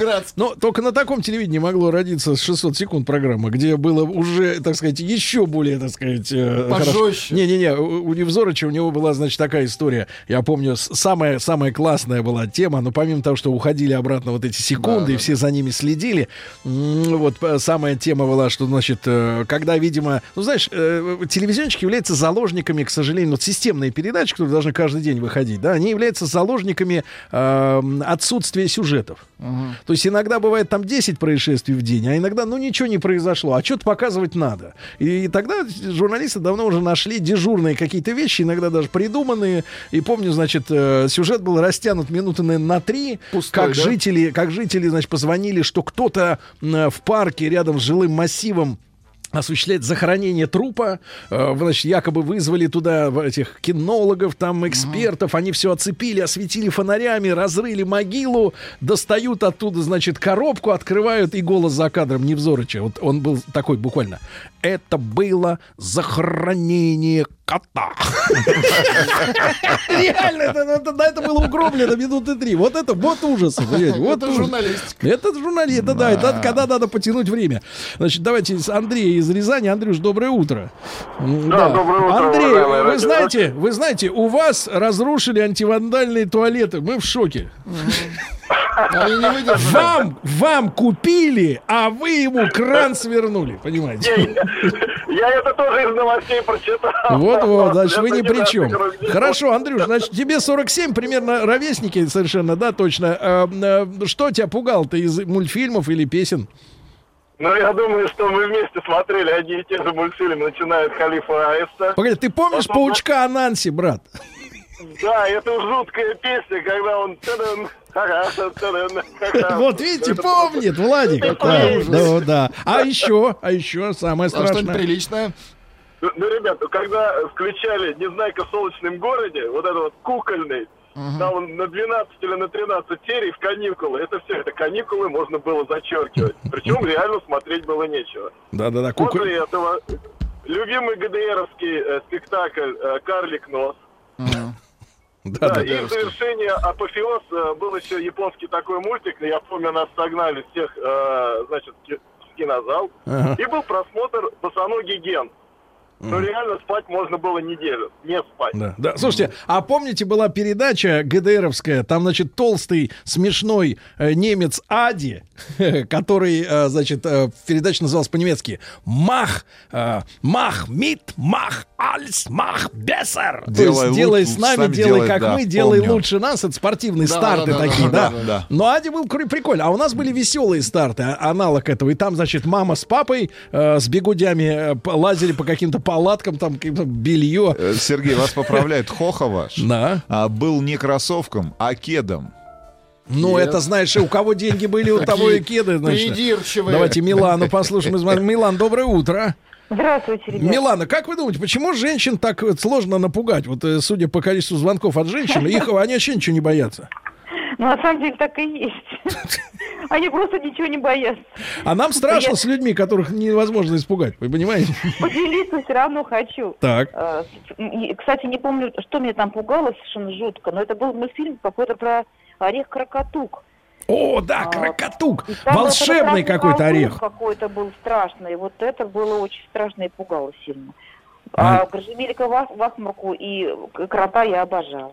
Крота, конечно, да. Рекс еще был хороший. да? Когда засыпал, боялся лампочки включения телевизора, которая светилась в темноте, думал, это глаз. Да, мультик про черную курицу тоже, помните, ужасный? Этот ужасный да. да. Пугал фрагмент в конце фильма «Заклятие долины змей», когда проходила мутация персонажа. Слабаки, не трогайте паровозик. Томас отличный Да, мультик, да. мой сын смотрел с удовольствием, и я тоже. Смотри, Дамир из Казани вспоминает. А, Значит, вот просто вот представляете, ведь в Советском Союзе это сейчас, условно говоря, создатели мультфильма, они на свое усмотрение их, их, э, так сказать, делают, да? Так. Ну, то есть над ними нет начальства в виде художественной, Почему нет? художественного Почему нет комиссии, ну, начальства? государственной, Есть. государственного. Есть нет, да нет там начальство. никого. Там только продюсер. Нет, только продюсер, который на свой страх и риск. А тогда, кстати, люди приходят со сценарием, им одобряют, и вот сценарий, как его понял Дамир из Казани. Так. Мультфильм про пингвина, который высиживал камень, а затем вместе с камнем утонул. А пугали наших слушателей капитализм и его ужасы из крокодила, эти страшные империалисты в цилиндрах и с сигарами. Да. Слушайте, а помните фильм «Смерть среди айсбергов»? Да, помню. Нет, а мультик про двух собак, музыка там была тошнотворная. Фильм про двух собак. Вообще не понял, о чем. Лену из, из Астрахани. Леночка, доброе утро.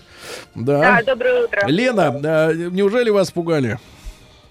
А, Искусством. ну, пугали, конечно, и Так. книжки, и фильмы. Но Ну. я хотела поделиться, у меня были очень сильные эмоции в детстве от мультика про маленького пони. Помните, там песня такая была «У пони длинная челка», очень грустная. Я просто рыдала под этот мультик.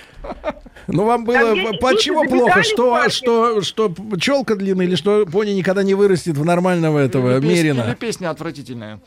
Да, там была просто песня очень грустная. Дети забегали, садились в тележку, катались, и вот это, и потом убегали. А пони такой грустный, так и дальше и гулял.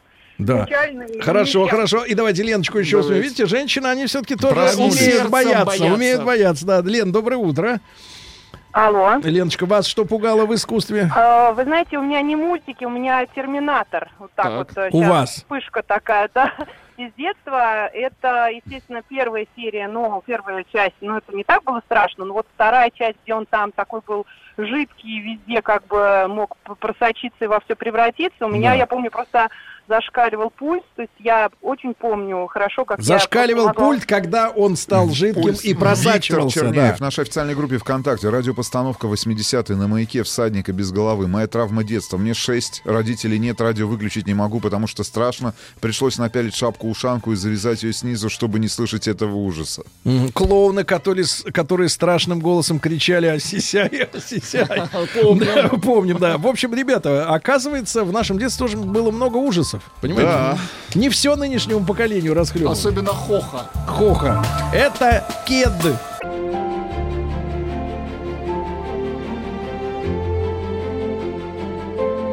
Россия – страна возможностей. Друзья мои, да, вижу напротив себя вновь моего соведущего. И тут понимаю, что сегодня среда. Вот, вот видите как. э, Можно сказать, метроном дней недели. Алексей Каспражак, Леш, доброе утро. Привет. Алексей сегодня в пиджаке, достаточно официально. Я поэтому скажу, что он соведущий программы «Россия. Страна возможностей». Уже сейчас э, запу- запущено голосование, ну, чтобы не тратить время, да.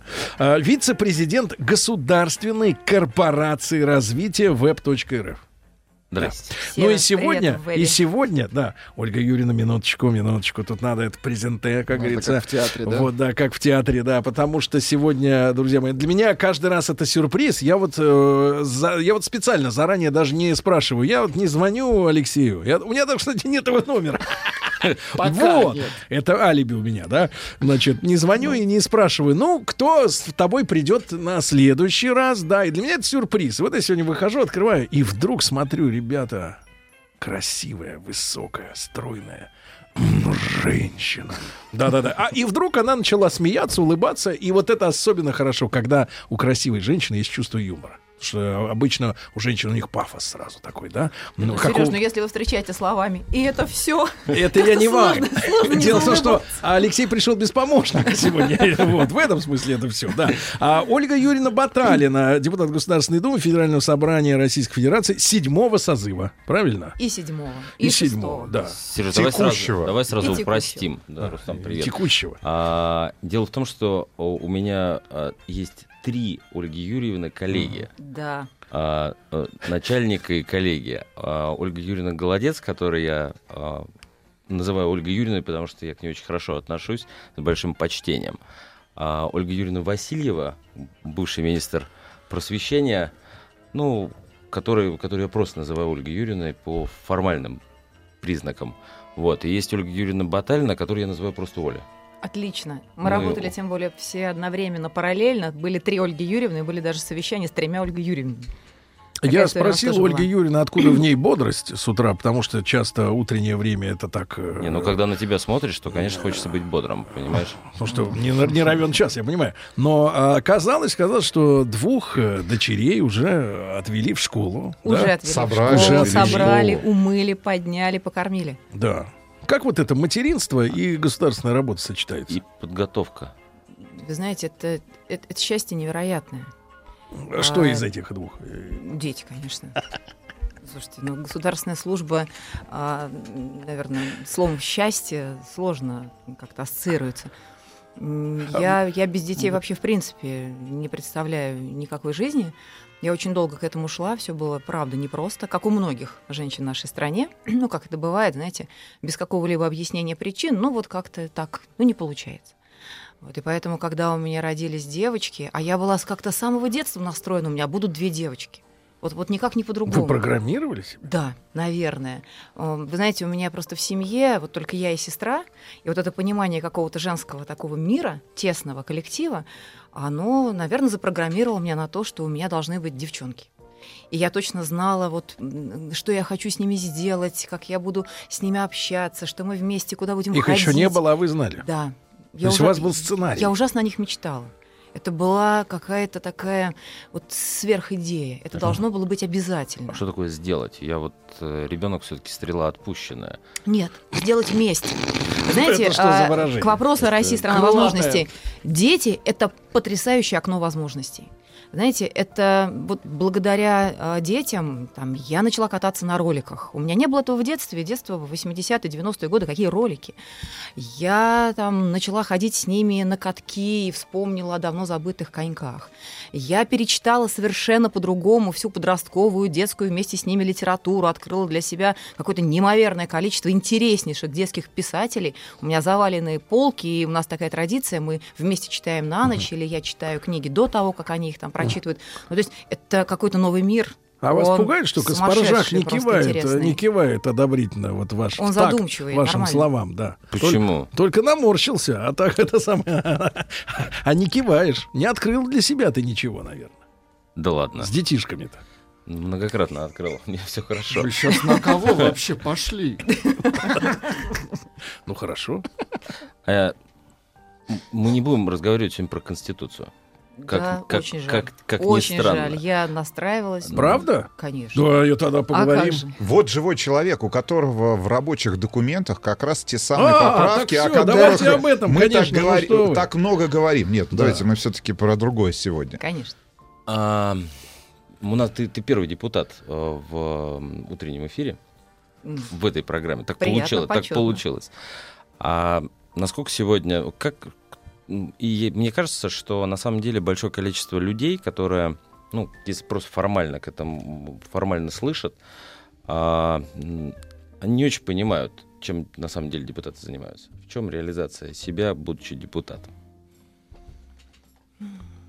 Знаете, главное, что мне кажется, надо знать о депутатах, что депутатам, я имею в виду для тех, кто мечтает, там бывают такие студенческие скамьи, мечтают, там встречаешься с ребятами, хочу быть депутатом. Главное, что надо знать, что депутат — это образ жизни. Вот это не работа. Вот невозможно в 8 утра начать быть депутатом, а в 9 вечера там закончить Закончить. быть. Нет. Если ты в выходные идешь в супермаркет, Ты будь готов к депутат. тому, что ты депутат. Да, ты едешь в метро, ты депутат. Так это ты как в шоу-бизнесе депутат. получается. Да. У нас та же Да. самая история. С этой точки у вас зрения... в шоу-бизнесе, понятно. Слышишь? Ну, я понимаю, вы на, на, на, на другой, так сказать, стороне земного диска, но на самом деле это, это привычка к тому, что ты выходишь за дверь квартиры, и Да. ты уже как бы на публике. Абсолютно. Но на этой публике люди абсолютно вправе ожидать от тебя, что ты, а, ты не играешь эту роль, ты этим живешь. Да? Поэтому они совершенно спокойно могут подойти к тебе где угодно и спросить тебя о чем угодно. И история про то, что вы знаете, там, я сейчас в кассу за покупками, это не работает. И, и это нормально абсолютно. Ты должен помочь. Ты должен помочь. Private да. нет. Нет, правил нет. Правил Пра- нет. Private, я имею в виду. Правит? Да. Ну, правит есть только вот, наверное, в стенах квартиры, когда ты с семьей. Но если ты уже с семьей даже вышел куда-то, конечно, никакого правит. Ну, а Ты идешь там а в школу, муж ты не депутат. может к тебе обратиться как к депутату? А, ни- ни- никак ты ни разу не обращался. Наверное, я его в другом качестве Не, больше а- интересую, ну, хорошо, как а- жена. А в документах, которые регламентируют работу депутата, как-то оговорено официально, э, когда он должен э, свои обязанности осуществлять? Это про, Слушай, это про ваше му- это ваш Подожди человек- Ты про мужа или про депутата? Я сейчас сбился. Нет, про депутата, да. Друзья, Что ты- слушайте, ну, вы знаете, депутат — это, понятно, статус, определенный федеральными законами, региональными, если подходить с формальной точки зрения. Но нельзя подходить к этому с формальной точки зрения. Есть, Ну, ты должен понимать, что твои социальные сети — это такая на- нормальная, общественная, открытая приемная, а не там, место, где ты постишь какие-то интересующие тебя фотографии. Ты должен понимать, что все твои телефоны, там, все твои коммуникации, все твое общение — это формат общественной приемной. Это абсолютно правильно и нормально. Если ты к этому не готов, не ходи. А как вот можно к этому подготовиться? Я, я просто вот, если мы говорим о, о параллелях да, с шоу-бизнесом, если уж так сказать, я, вы- выскочила у меня эта фраза, конечно, я не шоу-бизнес, все-таки больше медиа, но э, ты к этому, этому нигде, во-первых, не учат. Нет. А, во-вторых, ты в этом оказываешься, да, совершенно против своей воли. Потому что я, например, пришел работать на радио, где было очень удобно работать. Ты мог пойти в магазин, и тебя никто не знал внешне. Тогда радиоведущих никто не знал внешне, не было интернета даже, когда я начинал работать.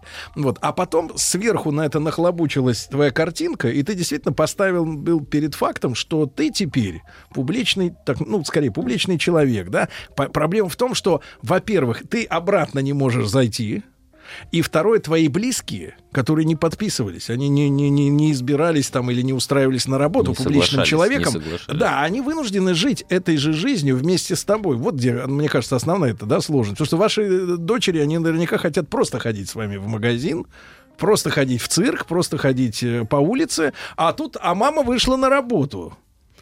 А, ну, я С дочерьми, да? лукавить не буду, конечно, в, там, в театре или, или в цирке, или там, не знаю, на катке, где мы бываем с детьми, конечно, какого-то такого плотного а, общения на деловые темы у меня не случается. Наверное, вы хорошо и Бывает. быстро катаетесь.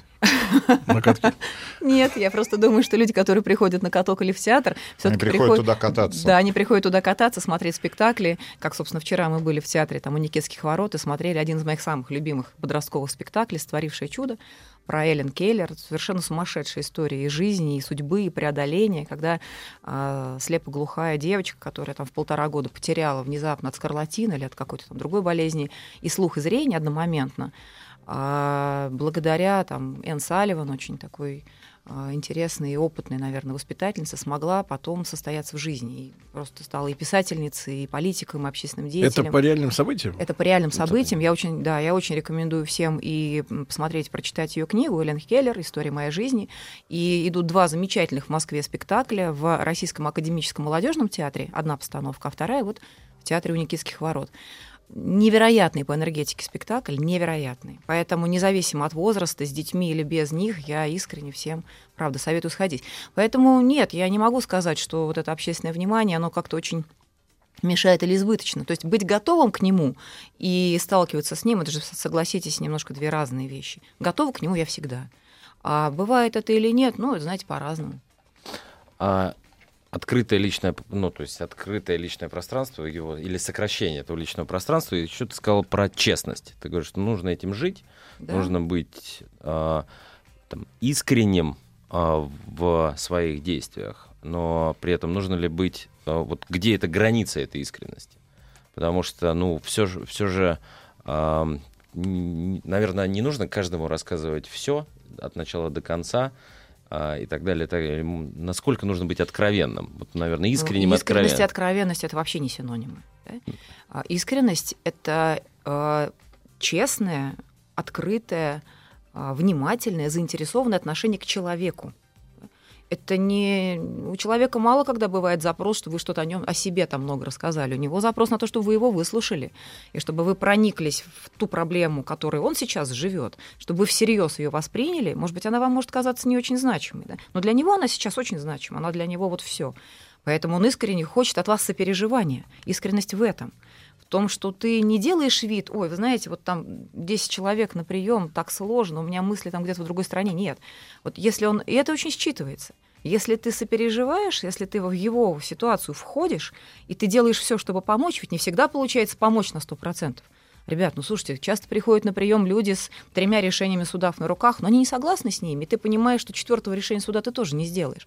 Но ты ищешь какие-то другие возможности, какие-то другие проблемы в его жизни, чтобы в чем-то другом ему помочь. Он это очень чувствует. Вот человек. теперь Алексей узнал на нашей программе, к счастью, отличие искренности от откровенности. Ну, я на самом не деле нет, ждут. я на самом деле говорил о том, что э, все-таки, наверное, есть какое-то, ну, и, вот это личное пространство, оно ограничено э, необходимостью твоим желанием участвовать, но не твоим желанием как бы вывалить все э, на окружающих. Леш, да? никто на самом деле не хочет не знать, знать о тебе все, абсолютно. Поверь мне, ты многих людей вот в качестве депутата интересуешь как способ решения проблем человека, а не, знаешь, какой-то а как сам себя депутат да, воспринимает? Сам, сам, сам себя, себя воспринимает. Вот потому что мы же все, мы же почему об этом сегодня говорим, почему Алексей заострил внимание, да, на первом депутате, который пришел в нашу студию. И э, Ольга Юрина, э, она, значит, э, вот говорит, что по-другому выглядит там жить депутатом, да, а не работать. Потому что представление, давайте честно говоря, представление у народа следующее. Машина со спецномером, да. личный помощник, значит, э, и вообще жизнь в шоколаде, правильно? И в магазин ты не ходишь. Ну, в шоколаде, ну да, честно. Хожу. Вот люди, которые хорошо живут, правильно, вот ассоциация. А э, какое дети любят блюдо? Дети? Да. Ой, слушайте, ну, например, они безумно... Я люблю готовить это у меня такое хобби. Вы знаете, я даже когда в институте училась, сидела на парах, бывали пары довольно скучные, и я сидела и мечтала, вот бы сейчас домой что-нибудь приготовить, такой вот сам процесс приготовления, он мне, мне кажется невероятно увлекательным. Дети любят суп с фрикадельками, например, очень. Да? А дети, ну, они, Слушай, они а разные. ты завтракала, извини, пожалуйста? Я не, я не завтракала, я не завтракаю. Я сплю, я сова, понимаешь? Когда я просыпаюсь, я иду на работу... Фрикадель, давай так... Ну, ты же спросил об, меня, что дети любят. Обойдемся не, не длинным перечислением. А не длинным, ну хорошо, да, договорились. У меня, у меня дети любят разную еду. Знаешь, одна очень любит мясо, она без него вообще не может. То есть ей надо, чтобы мясо было везде, в первом, во втором. А вторая, нет, как-то к нему более так хладнокровно относится. У нее есть свои приоритеты. Там, а традиция какая-то есть по этому поводу? Я не знаю, там воскресный обед. А, ну, традиция в другом. Мы любим с девчонками вместе что-нибудь готовить но не сложные, а, например, какую-нибудь выпечку интересную, какие-то печенье, где можно формочками поиграть, да, или какие-нибудь бисквиты интересные, какие кексики, или вот что-нибудь такое. Ну, то есть то, что Алексей, вот под настроение. Ты знаешь, я думаю, я думаю, что вот надо предложить э, в программу кадрового резерва Мы же там периодически встречаемся, Да, а мы учились. э, учимся. по- ну, Оль- Алексей Оля учился, а я учится, учусь, я студентка опять. Да.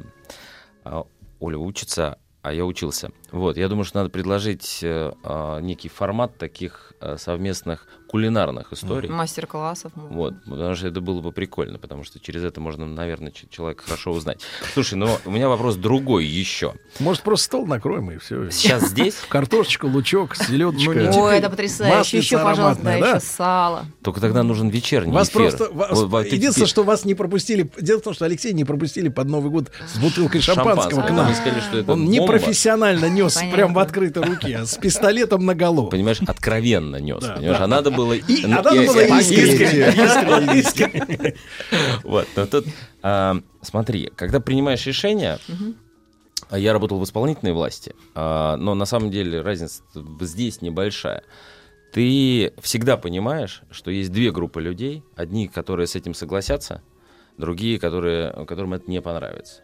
А, Ты говоришь о том, что люди, в, обращаясь к депутату, они ищут ответ на свой вопрос. Вот когда ответ на этот вопрос не такой, как они ждут, как с этим, как с этим работать, как это переносить, потому что, ну, демократия все-таки это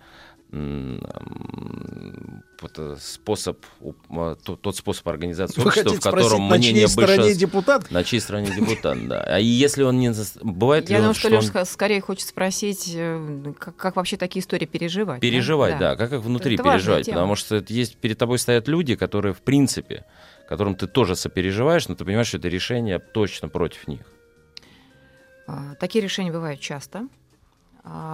При том, что они, это, они не делятся на категории, это справедливое решение или несправедливое решение. Да? Ну, хотя бы начнем с того, что у нас а, социальные решения, которые требуют расходов из бюджета, не очень там, одобряются, поддерживаются бизнесом, который понимает, что для них это определенная будет нагрузка. Да?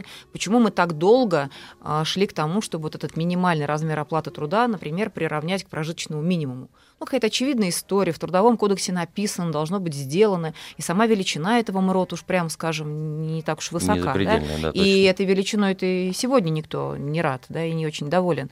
Но шли там несколько лет подряд, потому что рядом сидел бизнес, совершенно справедливо говорил, слушайте, а у меня вот сейчас по стране 2 миллиона работников, вот они у меня такую зарплату получают, потому что это низквалифицированные работники, потому что у них там а, занятость не такая, там, не готов я им платить больше, а вы меня вот сейчас хотите в два раза там, в оплате труда этой категории работников поднять. Ну, Вот приходилось искать баланс. То есть это не, э, не значит, что решение всегда однозначно хорошее или плохое. Ты абсолютно прав. Решение для кого-то хорошее, для кого-то не очень. Приходится искать компромисс. Но бывают решения, которые ну, не очень симпатичны для многих. Это правда. Ну, пенсионная реформа не симпатична для многих. Ольга Юрьевна, а вот люди, э, мы знаем, да, что, например, там в Штатах э, юрист — это один из главных действующих персонажей вообще жизни. А у нас люди путают иногда юриста и депутата. То есть, например, адвоката, условно говоря, и депутата, который мог бы решить какие-то проблемы. Потому что когда вы говорите решение не в его пользу и были решения суда, а что может сделать депутат, если, в принципе, э, это адвокатская работа-то, если по судам ходить? А, Ну, бывает Вы так, знаете, что не по адресу, грубо как- говоря. Ну, нет такого понятия по адресу. Правда, Сереж.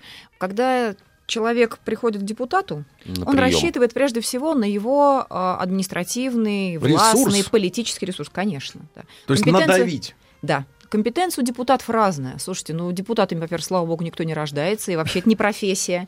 Это временное. Вот знаете, некоторые думают, что это вечно. Нет, это очень временный период в жизни, не знаю, врача, учителя, инженера, там, кого угодно, да, там, генерального директора завода или там, чиновника.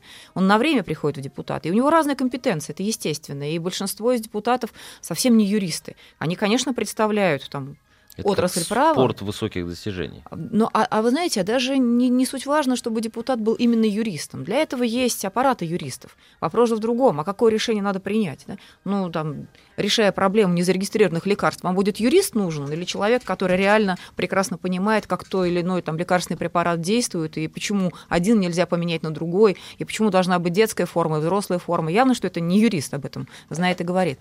Поэтому нет никакого фильтра, это нормально и правильно.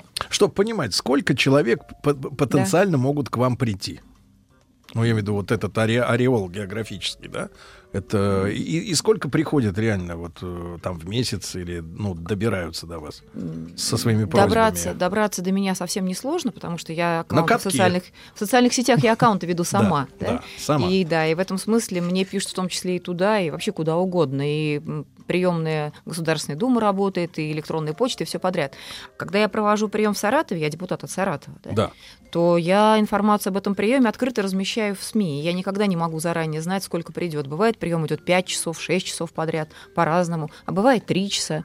Это зависит, наверное, от того, насколько время удобно выбрано. и, Аудитории там, что людей нравится э, голос э, и то, что она говорит. Э, Ю- Ольга Юрьевна Баталина, это депутат Государственной Думы, друзья мои. э, В Саратове Да. ведется прием, а в соцсетях э, вы э, лично ведете аккаунт. Серёж, ну и по- последняя реплика. Я делаю Сейчас, сейчас, после, что- после новостей, реклам. после Хорошо, и новостей, новостей. да, и будет, будет реплик много.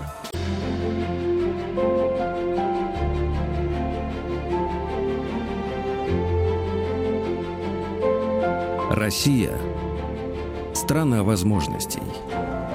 Дорогие друзья, сегодня у Алексея Каспаржака и у меня, как у соведущего программы «Россия. Страна возможностей», я решил немножко дать заднюю.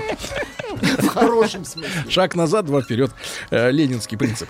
Э, Значит, э, вице-президентом Государственной корпорации развития web.рф. Кстати, голосование по вопросу, является ли для вас Россия страной возможности, идет. И ВКонтакте, Абсолютно. и просто М1 на номер 5533 со словом «Маяк». Да, А ты мне его М2... специально не показываешь? М2 кого?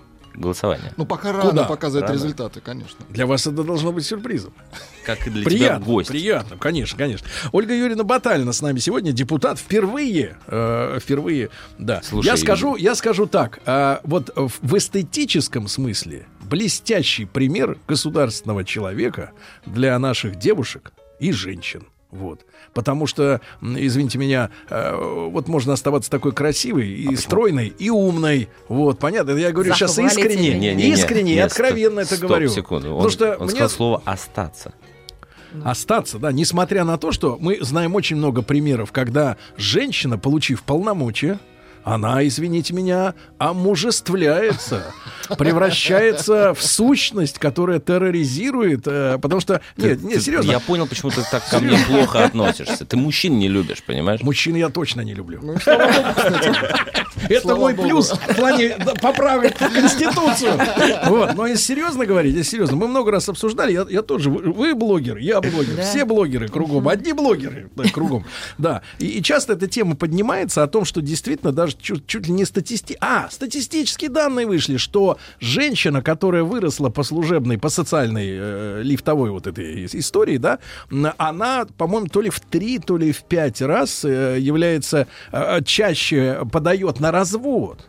Мне кажется, вы Я серьезно. Это шведское, кстати, плену исследование. каких-то стереотипов Не-не-не, это научное исследование, серьезно. Женщина, которая выросла социально над мужчиной, над своим, ну вот они были вместе, а потом она раз так и депутат, или раз и директор завода. Ну, условно говоря, да. Ну, это вы всю В пять раз верит, чаще, в вспоминаете. пять раз чаще становится, да, инициатором расставания. Вот это проблема. Как, вот вы, у вас как вот в семейной жизни складывается отношения? Замечательно.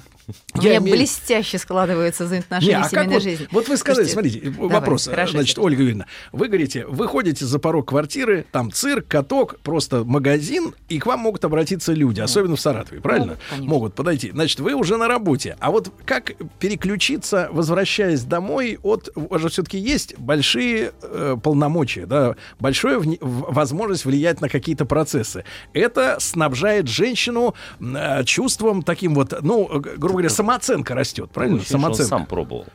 Он так рассказывает. Сережа, вжился. Пробовал поднять самооценку, я понимаю. да. Так вот, и вот возвращаетесь домой, а э, я не буду спрашивать о личной жизни, но я так понимаю, что не первый год э, замужем, Спросите, я да? все расскажу. Не первый У год. меня нет никаких секретов. Вот, и, и, а, а- там супруг, да, как бы прекрасный мужчина, все нормально, но вы знали друг друга до того, как э, вот, э, как бы вот это все случилось, да, и, и как вот обратно, э, сказать, вот в женственность вернуться? Сереж, я вот точно чувствую, у вас какие-то Да. такие стереотипы таракан в голове. Ничего не меняется. Слушайте, если, не дай бог, я, выходя за порог квартиры, буду превращаться в зомби, в робота, или, я не знаю, во, во что-то, нечто такое, не Нет, человека, человека не очень подобное, то, поверьте, я и в профессии никому и сто лет в обед Да. не буду нужна. Люди, которые работают рядом со мной, они рассчитывают на то, что я нормальный, живой, Тогда с другой, открытый тогда с другой человек. стороны, а вы не выгораете вот, э, Выгораю. от того, что приходится быть искренней э, с, Я выгораю не от этого. с большим количеством людей, чем с которыми ну, вот, запасы этой энергии есть, в принципе? Вы знаете, любой выгорает. Любой, кто много общается, выгорает. Вы знаете, мне после некоторых встреч, не предскажешь после каких, или после приемов, э, выходишь вот энергетически настолько пустой, что вот очень холодно. То есть есть, есть ощущения вот, физиологические, которые невозможно подделать. Это не нервное. Да? То есть ты выходишь, тебе холодно, ты реально энергетически выжат, вплоть до того, что могут даже вот где-то руки трястись от, вот от такого ощущения какой-то вот опустошенности. Да, опустошенности. Потом Вот Алексей снова не восполняешь, заряжаешься. Не делился. Я- я- Нет, это правда. При этом, вы знаете, невозможно до конца сказать, вот на каком приеме или на какой встрече ты будешь таким. Это зависит от людей, которые приходят. Ну, действительно, что-то очень опустошает, а что-то, наоборот, заряжает. Но... Эх, туда бы вам медиумов каких-нибудь, чтобы людей сканировать. Вот Да этот, ну этот ладно вам. вампир, а этот донор. Да И ну что, нет, и не конечно, пускать его в слушайте, не настолько. Нельзя, только доноров. Нет, вы знаете, важно самому быть донором. Очень Ну, хорошем важно. смысле, конечно. Вот когда да, смысле. люди это тоже очень чувствуют. То есть они чувствуют, ты делишься с ними вот чем-то, каким-то эмоциональным зарядом, да, вот с этим сочувствием или еще чем-то или нет. Но точно нет никакого барьера, когда переступаешь порог квартиры. Объясню почему. Потому что и на меня иногда, да не иногда, а часто домашний фырчат, потому что у меня же рабочий день продолжается и дома. да. То есть люди же... Страна большая, знаете, там, где мы ложимся спать, в некоторых регионах уже просыпаются. И в этом смысле у меня телефон такой немножко круглосуточный. То есть в, в эпоху развития А, социальных сетей, и наших чатов, в WhatsApp и прочего. В этом ложатся спать, а в другом уже снова ложатся. Уже снова ложатся или снова просыпаются. Не, я, я абсолютно искренне, честно говорю, что мой телефон затихает, вот так вот совсем затихает, но где-то к половине первого ночи. И, конечно, мне, в общем, А приходит во сколько вы какой-то такой- просыпаетесь? Вот сегодня во сколько? Ну, я всегда примерно полседьмого просыпаюсь. Тут э, вариантов нет, полвосьмого дети в школу ходят. А как же принять ванну? А, Выпить чашечку Можно, но кофе. я Да, вообще да. принимаю душ быстро А, душ. довольно. Это Уже очень, очень, ванна кстати, очень, кстати, не свойственно э, женщинам большинству. Они Странно. любят копошиться. А замужем я действительно давно, уже, наверное, 17 лет примерно будет. Да, было, собственно, вот в январе А, 17 о, лет. Видите? Оль, он тебя знаешь, Да. о чем спрашивает? А у меня был случай. Переводит э, Алексей Каспаржан. Вопрос на русский язык давайте. А, значит, у меня был случай, я как э, я достаточно рано стал начальником, вот, и как-то мы с отцом мы должны были полететь, а, мы должны были полететь в Питер, причем срочно. А, там были не очень приятные события, но нужно было лететь. А, не было билетов, а, и а, ну, при ведомствах, я тогда в Министерстве образования работал у Андрея Александровича Фурсенко. Вот, при ведомствах, то ли он, там были вот, эти организации, которые помогали с билетами, то ли, то ли у них был прямой канал в Аэрофлот, то ли еще что-то. Ну, я попросил достать, потому что мне нужно было, на самом деле, нужно было лететь, ну, так, если честно, на похороны к родственнику. И они, как, как всегда, случается нежданно-негаданно, вдруг резко, и нужно, нужно выбраться. И отец тоже как-то искал билеты. И он мне говорит, я тоже пос- по- попробую что-нибудь найти. Я ему тогда совершенно рефлекторно сказал фразу, которую он мне вспоминает уже, наверное, лет сколько, ну, 15 точно. Я ему говорю, папа, только без согласования не покупай. Это что значит на вашем языке? На нашем языке, что если он вдруг найдет билеты, то он должен сначала мне сказать, какой рейс, какое время, и какая, какая дата, а Так, потом это купить. законно. Ну, оно законно, но фраза так Ну, построена, прозвучало, очень, прозвучала знаешь, шаблонно, То есть ты, э, чиновно, так, не по-человечески. Нет, нет, Ну, ну, немножко отстраненно. Во-первых, папе так не говорят. Конечно. Вот. А, но это было рефлекторное действие, за которое мне до сих пор стыдно, но самое интересное, что мне его вспоминают. Вот мне прям, если вдруг Да. во мне включается а, Ну да, начальник, начальник. особенно за семейным там столом, то мне в этот момент вспоминают, так, без согласования не звонить. Так вот, м- м- м- Алексей муж как реагирует? Покаяние. Э, Вы На без знаете, согласования не звонить. О, тьфу, не, не, не, не, не, не, да, не, не, не, не покупай, не Без звони, да, согласования не будить. не не буди. будить. Ну, конечно, конечно, бывают ситуации, когда там ты дома и ты занимаешься рабочими вопросами, например, там в выходные готовишь какой-то документ, ты на связи с теми, с кем ты его готовишь, и ты абсолютно в рабочем состоянии, в рабочем тонусе. Но я просто в этот момент стараюсь как-то немножко уединяться с тем, чтобы вот это не переносить свой, ну, конечно, такой собранный, где-то жесткий. Можно и рыкнуть в, в этом состоянии, разумеется. Рыкнуть? Ну, а Ну, как, да, а как? когда тебя там чем-то другим пытаются отвлечь. Ну, вы знаете, это, ну, у нас, правда, у нас очень какая-то сбалансированная, все понимающая семья. У нас, я понимаю, когда к детям не надо приставать, когда они там чем-то очень заняты. Спят, и- например. Слушай, ты знаешь, они в последнее время уже и спят, по-моему, чуть меньше даже, чем я, делая географию, историю, русский, контрольный и так далее, и так далее, все подряд. Вот. И я понимаю, когда там, наверное, там муж там делами занят, там с нами мама моя живет. Там. Ну, то есть я к тому, что у нас как-то вот... Теща. Да, моя любимая мама с нами живет. Да, Ну, да кому без нее мама, бы... а кому теща? Без нее, да, ком- да. Но вот знаешь, у нас мама... А, так вы захватили дом. Конечно. Женщины? Оккупировали, Конечно. оккупировали. Четыре женщины, один Вас мужчина, четверо. Сережа. Конечно. А, так ну- Ты просто представь себе. Тогда вопросы, У нас всё очень хорошо. вопросы снимаются. Слушай, Да, я, Оль, я Да. прошу прощения, Конечно. но Миша Дегтярев пишет, что я его забыл. Он был, но он для меня настолько А, Миша Дегтярев. Миша слушает эфир. Миша, тебе большой привет. Иначе бы он не написал Как ж ты забыл ты его? Я его как-то, он у меня, Миш, так, да так как ты он... должен быть счастлив, то, что Алексей тебя с депутатом не ассоциировал. Для него что-то большее, чем депутат. Ведь Да. депутат же слово Вот нарицательное. его руководитель, кстати, Владимир Вольфович, уже в маске, а ты без сегодня. А, ты знаешь, э, я его все время по этому поводу спрашиваю, он, он всегда отвечает очень просто. э, Партии разные, команда одна. А так как мы с ним учились вместе... Ух ты. Правильно? Красиво звучит. Да? Да, он ну, умеют, понимаешь, умеют люди Формулировать. построить, формулировать. Ну чё, а, Ага, можно ну чё? через... Можно ли вернуться к теме все-таки? спросите. я вот честно, а, хорошо, мы более-менее понимаем, что такое депутат, а теперь можно объяснить, как депутат делает страну страной возможностей.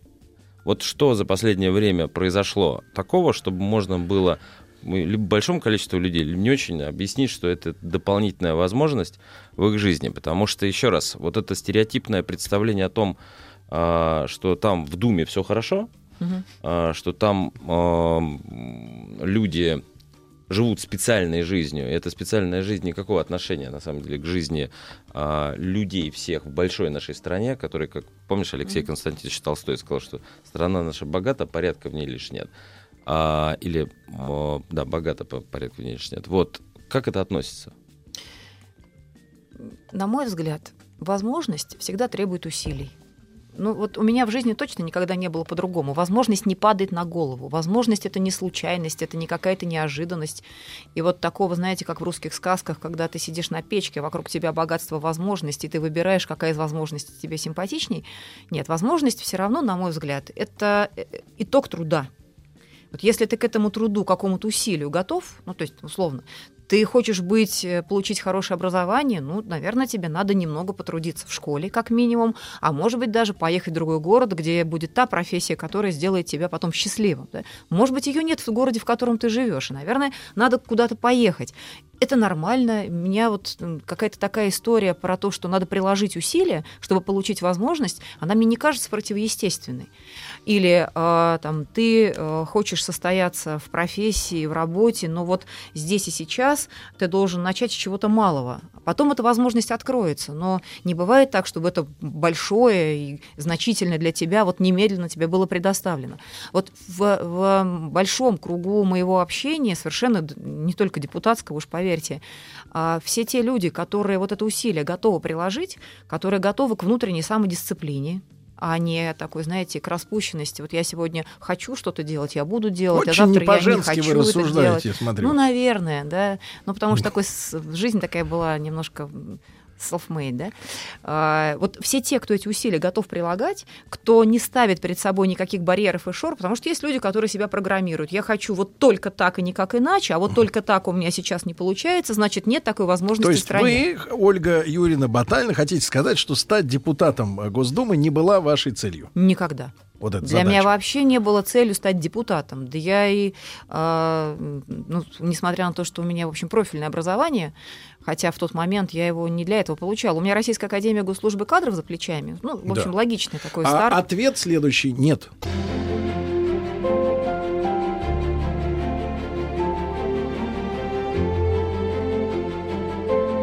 Россия – страна возможностей.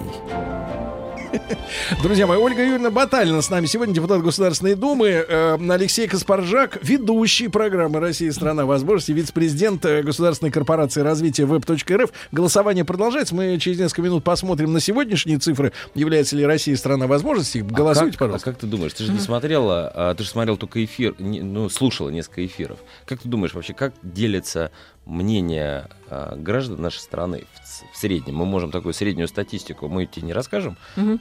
Предположение. Ваше Сколько представление людей- о представлении людей, людей. Да, о Вот возможностях. Это важно. Ну вот я не могу сказать о Ну, выборке слушателей доли. эфир, я понимаю вопрос. У нас много народу. У нас, У нас много народу, но, конечно, тут- голосуют активные. Это понятно, Конечно, есть голосуют погрешность. активные, потом, наверное, все-таки голосуют сейчас не Сахалин, ну там. Сахалину привет, сейчас Сахалину там как привет, раз вечер. конечно, ну Но да. тем не менее, ваше представление, вот на вскидку просто там доли. На вскидку, Да. ну, было бы здорово, Так. на мой взгляд, если бы две трети говорили о том, что такие возможности у них в жизни есть. Вот ваша цель, как депутата. А на самом деле где-то в районе 30% Наоборот, колеблется цифра. наоборот, одна треть только при- признает э, э, наличие возможностей, и две трети не Ну, признает. еще раз, А с, знаете, по- я с еще- поправкой на активность. Сереж, я понимаю. Ну, Мы, знаете, наверное, мешаем. Нет, нет, нет, нет. Очень многое зависит э, от такого внутреннего самоощущения. Ведь понятие удовлетворения и счастья, оно очень относительное. То есть невозможно. Вот мы со стороны смотрим на человека и понимаем, что у него на самом деле все здорово. Да, у него все хорошо, а он недоволен. Он недоволен, потому что у него внутри какая-то внутренняя другая программа. Ну, кто знает, на что он ориентируется. Может быть, на какой-то пример друга, и он там чего-то не достиг. Может, или, или, например, какой-то внутри семьи, или еще чего-то. Вот вы заговорили о... Это очень сложно быть счастливым, А вы- научиться самому О, быть счастливым и инста. понимать, что на самом деле Дело- у тебя много вот, чего есть. Ольга Юрьевна, я бы не, све- не сводил все к счастью. Кстати говоря, счастливых у нас в стране официально много. Это многие опросы показывают год за годом. Нет, такого несчастья нет. А вот именно возможности. То есть люди чувствуют, что для них какие-то двери закрыты, понимаете? Да? Что такое Для страна возможностей? закрыты. Не-не-не, это понятно, что для вас закрыто, для Алексея закрыто, а для Владика, в общем-то, в принципе, одна дверь на выход. Но, но, серьезно, это вот это ощущение. То есть оно, а это ощущение, понимаете, это складывается даже не из фактов, не из того, что человека послали или перед ним, перед носом захлопнули, а у него в голове, у человека складывается такое ощущение, что если бы он пошел, то, в принципе, он бы не дошел. Вот, вот что А, такое. Есть такое Знаете, я вот ехал правда? сейчас, а, я ехал сейчас на наш эфир. Вы заговорили про социальные сети, а, про жизнь в социальных сетях и так далее. И я слушал замечательное выступление а. Андрея Курпатова на Давосском форуме на завтраке у Германа Оскаровича Грефа.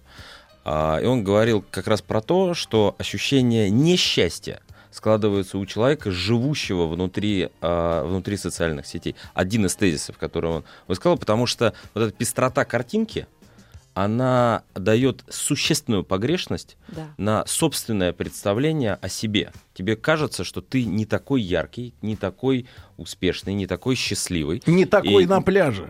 Не такой на пляже, ну абсолютно Ага, точно. голый. И в этом смысле, ну, там много, много чего, просто я настоятельно рекомендую это послушать, хотя это, Не, везде ну это выложено понятно, в социальных и- сетях. и- и да, но это очень, очень правильно. А вот вам депутатам наказ Наказ. ограни... сделать суверенный интернет. Так. Нет, это... Взять и Серёж, запретить. Это Я Сергея думаю, что выход. сейчас рейтинги программы, там Отсюда они выход. падают, прям, знаешь, на глазах, просто осыпаются. Ну, потому что после голосование через интернет. Вот почему. Нет, Конечно. да. Я не ну думаю, шучу. что про суверенный Нет, я шучу. Не, ребят, ну вы правы абсолютно. Есть и объективно закрытые социальные лифты, и люди понимают, что далеко не все от твоего таланта, возможности зависит, потому что, ну да, у нас такая очень корпоративное м, устройство, причем дело даже не в политике. Слушайте, да в любой бизнес-корпорации, нравится или нет, люди очень ориентируются на критерий доверия, доверяю ли я, знаю ли я этого человека, и потом там на какой-то набор Да профкачеств. вот сегодня опрос вышел, что э, наши люди считают, они ответили, да, что для карьерного роста нужны хорошие отношения с начальником.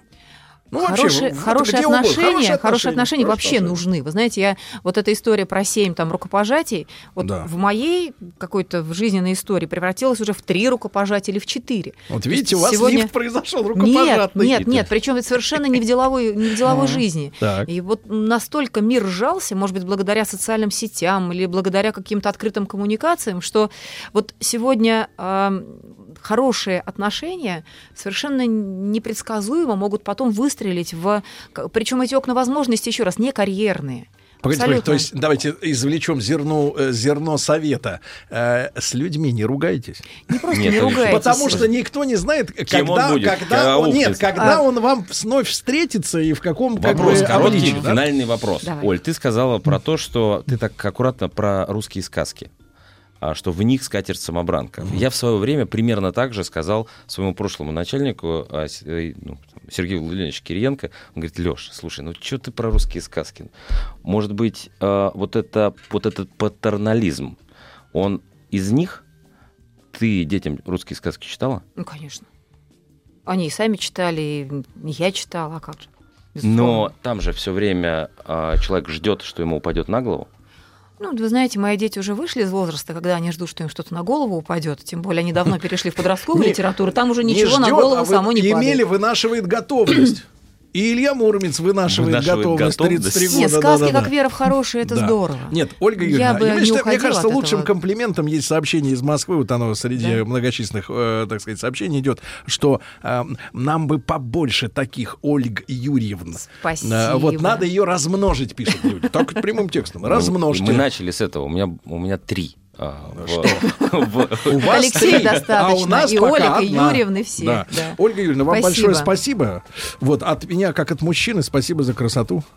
Вот очень элег- Прекрасный утренний ребята, заряд Очень эмоций элегантно. с Я даже могу друзья. сказать женщина. Для меня вот в моих представлениях девушка. Да. Спасибо большое. Ольга Юрьевна Батальна была с нами, а ведущему Алексею Каспаржаку отдельное гран-мерси. Страх, э, синдром паники. Могу прописать успокоительное. Эй, взгляни на меня. Я что, на паникюра похож? Ну, так. Я так похож сразу. на паникюра? Стыдиться вам нечего. Любой невропат... Тебя что, выперли с ветеринарных курсов? У меня был инфаркт. Кардиограмма не подтверждает. Мужчина. Руководство по эксплуатации. Друзья мои, мы не будем переадресовывать вопрос, как зовут твоего мужа Анатолию Яковлевичу. Э, Кстати, вопрос у меня, почему голосовые помощники все женщины? Это странно. Как, как ответила, как ответила Алиса Марго. Здравствуйте, Анатолий. Анатолий. Анатолий, я так понимаю, что первую часть программы вы будете вспоминать. Вспоминать. А потом уже как бы накидывать по-быстрому 50 новых пунктов, да? А Сегодня тема заявлена следующая, товарищи, для тех, кто хочет дождаться темы. э, Контроль, давайте, в патологических семьях. Но это, это как бы на самом деле все семьи имеется в виду, но Анатолий будет э, махать ластами и кричать, что это очень Нет, небольшое количество. Да-да-да. Бабуля, это Э, неправда. значит, не кон- все семьи такие, как твоя. Кстати, фартук зажала, ты помнишь? Зажа... Нет, зажало. Э, такие были возмущения, что отдать, фартук. Давайте это в наши внутренние разговоры. Но если на то пошло, то действительно ни с того ни с сего мне Владик говорит, вы фартук отдадите. Сергей У меня аж- давление подскочило. Да, Я это- чуть не откинулась. Контроль в патологических семьях, двоеточие. Страх, вина, стыд. То есть я имею в виду, как держат э, Людей- заключенных да, в этих За, семьях. за, да, за Да. Как держат? За что? За что-то держат. За все. За все. Так вот, напомню. Теперь, как, как правильно сказал Сергей, нужно будет напомнить, о чем мы говорим. Мы в прошлый раз мы говорили про патологические семьи, в которых царит запрет на разделение, который я условно назвал утробой. Очень условно. Вот. Мы говорили, что в этих семьях царит тяжелая атмосфера. И туда тащат хлам. Сто процентов. Я бы сказал, даже удушающая атмосфера. Вот. После прошлой передачи я вспомнил цитату Высоцкого. Знаете, первый срок отбывал я в утробе, ничего там хорошего нет. Вот. А- Вот вы вечно возьмете из классика что-нибудь это. Почему же? Да в целом его творчество очень хорошо это ощущение удушья передает. У него даже, в песне есть «Мы гибнем от удушья». Вот. А это очень хорошо передает ту атмосферу, в которой, а, в которой а, человек, выросший в такой атмосфере, себя ощущает. Вот. И часто а, человек коле- колеблется, ко- человек, который вырос в такой атмосфере, в отношениях между страхом захвата, с одной стороны, ну, потому что его удерживают, и он все время боится. Ну, как, например, э, мальчик, выросший в ощущении захвата, может бояться женщин, которые будут а, все время его захватывать, все время внедряться. Нет, захватывать можно, но вот... Э, ненадолго. сказать, да, да, но надо же разжиматься. Надо разжиматься, конечно. Сто процентов. Вот. И это, это может создавать большие проблемы в семейной жизни. А с другой стороны, а, бывает и обратная ситуация, когда страх брошенности и страх выброшенности. Вот, такая, такие постоянные колебания между, а, когда в отношениях страх, что тебя захватывают, удушают, а с другой стороны страхом, что ты будешь выброшен. Ты на что намекаешь? Я не на вас, бабуля, нет, не дай. Продолжим, значит. А, Это атмосфера, в которой нет возможности для развития. Вот. Нет вектора направляющего развития. Там, например, не звучит. А ты, когда вырастешь, станешь как твой отец. Ну, это звучит, конечно, но в самых ужасных посылах. Ты, ты будешь таким же ужасным, таким же... В общем, ты как отец, это звучит как оскорбление почему-то. Вот это не звучит как, а, как вектор развития. Быть как отец. А это звучит как, ну, блин, ну, надо такой же вырос. А вот. если как отец народов? Ну, как отец Лучше? народов, это прекрасно. Это прекрасно. Отец народов, это прекрасно. Вот. Правда, у него были большие проблемы с отцом, как вы знаете. Неважно, Вот, это там даже- не дадим тебе вождя нашего этого. Не дай бог. Топтать не того дай этого. Нет этого нашего, не дай Да. бог. Хорошо. Вот. Вообще, Иосиф Виссарионович это отдельная тема. Мне вот кажется, опять для отдельной опять передачи. сумасшедший профессор пришел. Ну, а что делать? Нормальный профессор это скучно. Очень нудно. Правда? Нормальный профессор это, во-первых, дорого. Ладно, продолжаем. Короче говоря, а, это атмосфера, которая сковывает и удерживает субъекта. И главная цель такого рода структур — это не дать никому жить своей отдельной жизнью. Дело не в том, что в семье есть кто-то плохой, удерживающий, контролирующий, а просто у всякой структуры есть своя логика. Понимаете, да? Дело не в том, что кто-то такой, вот там эта женщина такая плохая, такая плохая бабушка вот всех удерживает. Дело не в этом, бабуля, конечно же, а в том, что есть определенная логика поведения субъекта в этой системе. И поведение... А и- кто диктует эту логику-то? Ну вот подождите, вы очень торопитесь. Я очень тороплюсь, потому что мне нужны лекарства. У Сергея 40 минут осталось все про все. Но у вас должен быть там... Представляете, вы, прибежали там с температурой 38 в маске, у вас удушье, вы говорите, доктор, дайте таблетку. Он говорит, погодите, давайте обсудим, где вы были, да? Примерно, а, примерно так. Примерно так. А куда? кстати, в кабинете таблетки есть? Или только вот заварник вот. Заварник? Ну что, где там Ну, аппетите? Его уже нет. Разбили? Унесли. Нет, э, доктор кипятит плойкой. Так. Ладно, продолжаем.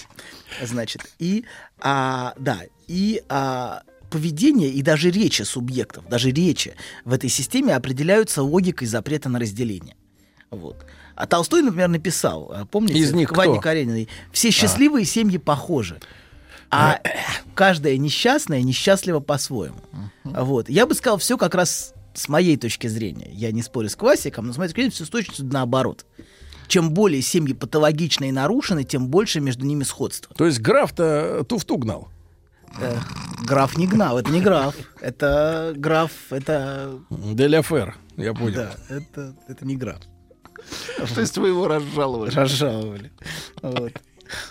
Советский граф это чуть позже. Так. Ладно, продолжим. Значит, а, я бы сказал, что все как раз наоборот, да, что все патологические семьи, они удивительным образом похожи. Удивительно даже слова, например, в которые произносятся в этих семьях одни и те же. Вот это поразительно порой бывает слышать. Как будто членов таких семей выпускали и прошивали на одной фабрике. Вот как будто прошивку делали всем одну и ту же. Вот. И еще я, я, я, я специально в последних, кстати, такой маленький комментарий, я специально в последних передачах привожу такие наиболее патологичные примеры. Вот, а, потому что а, вот там, где, там, где вот, вот наибольшая патологичность, там очень четко видна структура. Вот. И чем патологичнее семья, тем отчетливее в ней проступает голая схема. Вот эта схема того, как, как оно разворачивается. Четкая. Голая. Так, ну, не тяни. Я, я не тяну. А. Да сейчас мужик не тянет. Смотря у кого. Сейчас, сейчас баб, бабка тянет. Ладно. Она все, я всю семью тяну. Давай, давай, давай. Нет, Всё не- на мне. Не заигрывай. Я смотрю, у вас тоже семейка, Нет. будь здоров. Нет, я озвучиваю, я озвучиваю те фразы, которые могут звучать. Вот. Которые вам э, как э, э, рассказывали, э, так сказать, Предки. в интимных Да. беседах клиенты. Да. Ладно, продолжаем. А, значит, так, че- так, вот, значит, че- вернемся к теме утробы немножечко. Человек, который живет в этой атмосфере, находится, как правило, в тягостном психическом состоянии. У многих ощущение, что такая атмосфера не то, что не дает силы, как должна давать семья, в общем. Семья — это опора, и семья должна, по идее, давать ощущение силы внутренней, какой-то опоры и поддержки, а скорее это что-то, что высасывает энергию. Приходят домой, многие сразу хотят спать, например. Во-первых, потому что бессознательная борьба с разделением и подавление влечений требует огромного количества энергии. А, представьте, То есть вот- действительно хочется спать. Действительно. Представьте, что ребенок перерос коробочку, в которую все время втискивается, а его продолжают туда втискивать. Вот, и чем он старше, тем больше сил требуется, чтобы в этой коробочке удерживаться. Когда ты ее перерос. Ну, а структуры нет, которая направляет развитие, и главное это не разделяться, понимаете, да? И главное все время быть вместе и не отпускать. Вот. А во-вторых, постоянное желание спать — это внешнее проявление от... отрицания. Что такое? Нормально все. Вы говорите. Вас про- подбадривает, доктор. Нравится. Бодрю вас. Хорошо. Так вот, значит, это от вот желания спать, если еще раз, это внешнее проявление отрицания гнева. Когда человек злится и подавляет свой гнев, он часто очень сильно хочет спать. Вот. И чем сильнее подавленная злость, тем сильнее человека клонит в сон. Мгм. Вот это хороший критерий. То есть бессонница это те, которые вот такие радостные и позитивные. Не А уверен. Любящие вокруг Не уверен, людей. но когда человек все время хочет спать, это хороший критерий на то, что очень сильно подавленная... Не обязательно это с этим связано. Но один из, одна из психологических причин — это сильная подавленная ярость. То есть злоба это причина Подавленная э, да, злость. подавленная злость это причина недополученной прибыли производителей элениума. Ладно, продолжаем. Да, но, а, но е- когда, когда человек по-настоящему злится, он спать совсем не хочет, понимаете, да? Когда ярость остается осознанной, тут сон пропадает. Но вот Да. когда она подавлена... Хочется рвать и метать. Да, согласен. когда она подавлена, вот Мгм. все время хочется спать, и это все какое-то мучительное состояние такое тягостное. Вот. И еще, еще важная вещь, я напомню, что в такого рода семьях мы говорили, все пропис, пропитано отрицаемой ненавистью и спутанностью. Когда, например, контроль называется заботой. Почему ты не звонил каждый час, а я же волнуюсь за тебя. Вот. Например, стремление к разделению ну, может называться ненавистью. Ну, предположим, ситуацию, когда, например, ребенок не пускает в свою комнату, а ему могут сказать, почему ты меня так ненавидишь. Вот. А, или, например, унижение называется правдой. Я тебе правду скажу, но ты никому, то есть это не обижайся только. Вот. И дальше какая-нибудь правда такая, от которой надо отходить еще час. Вот. А, да, а тирания, например, называется любовью. Вот, то есть это вот, это вот эта постоянная спутанность. Одни вещи называются другими вещами. И это то, что Грегори Бейтсон в 50-е годы назвал шизофреногенной коммуникацией. Вот, коммуникация такая, сводящая с ума субъекта.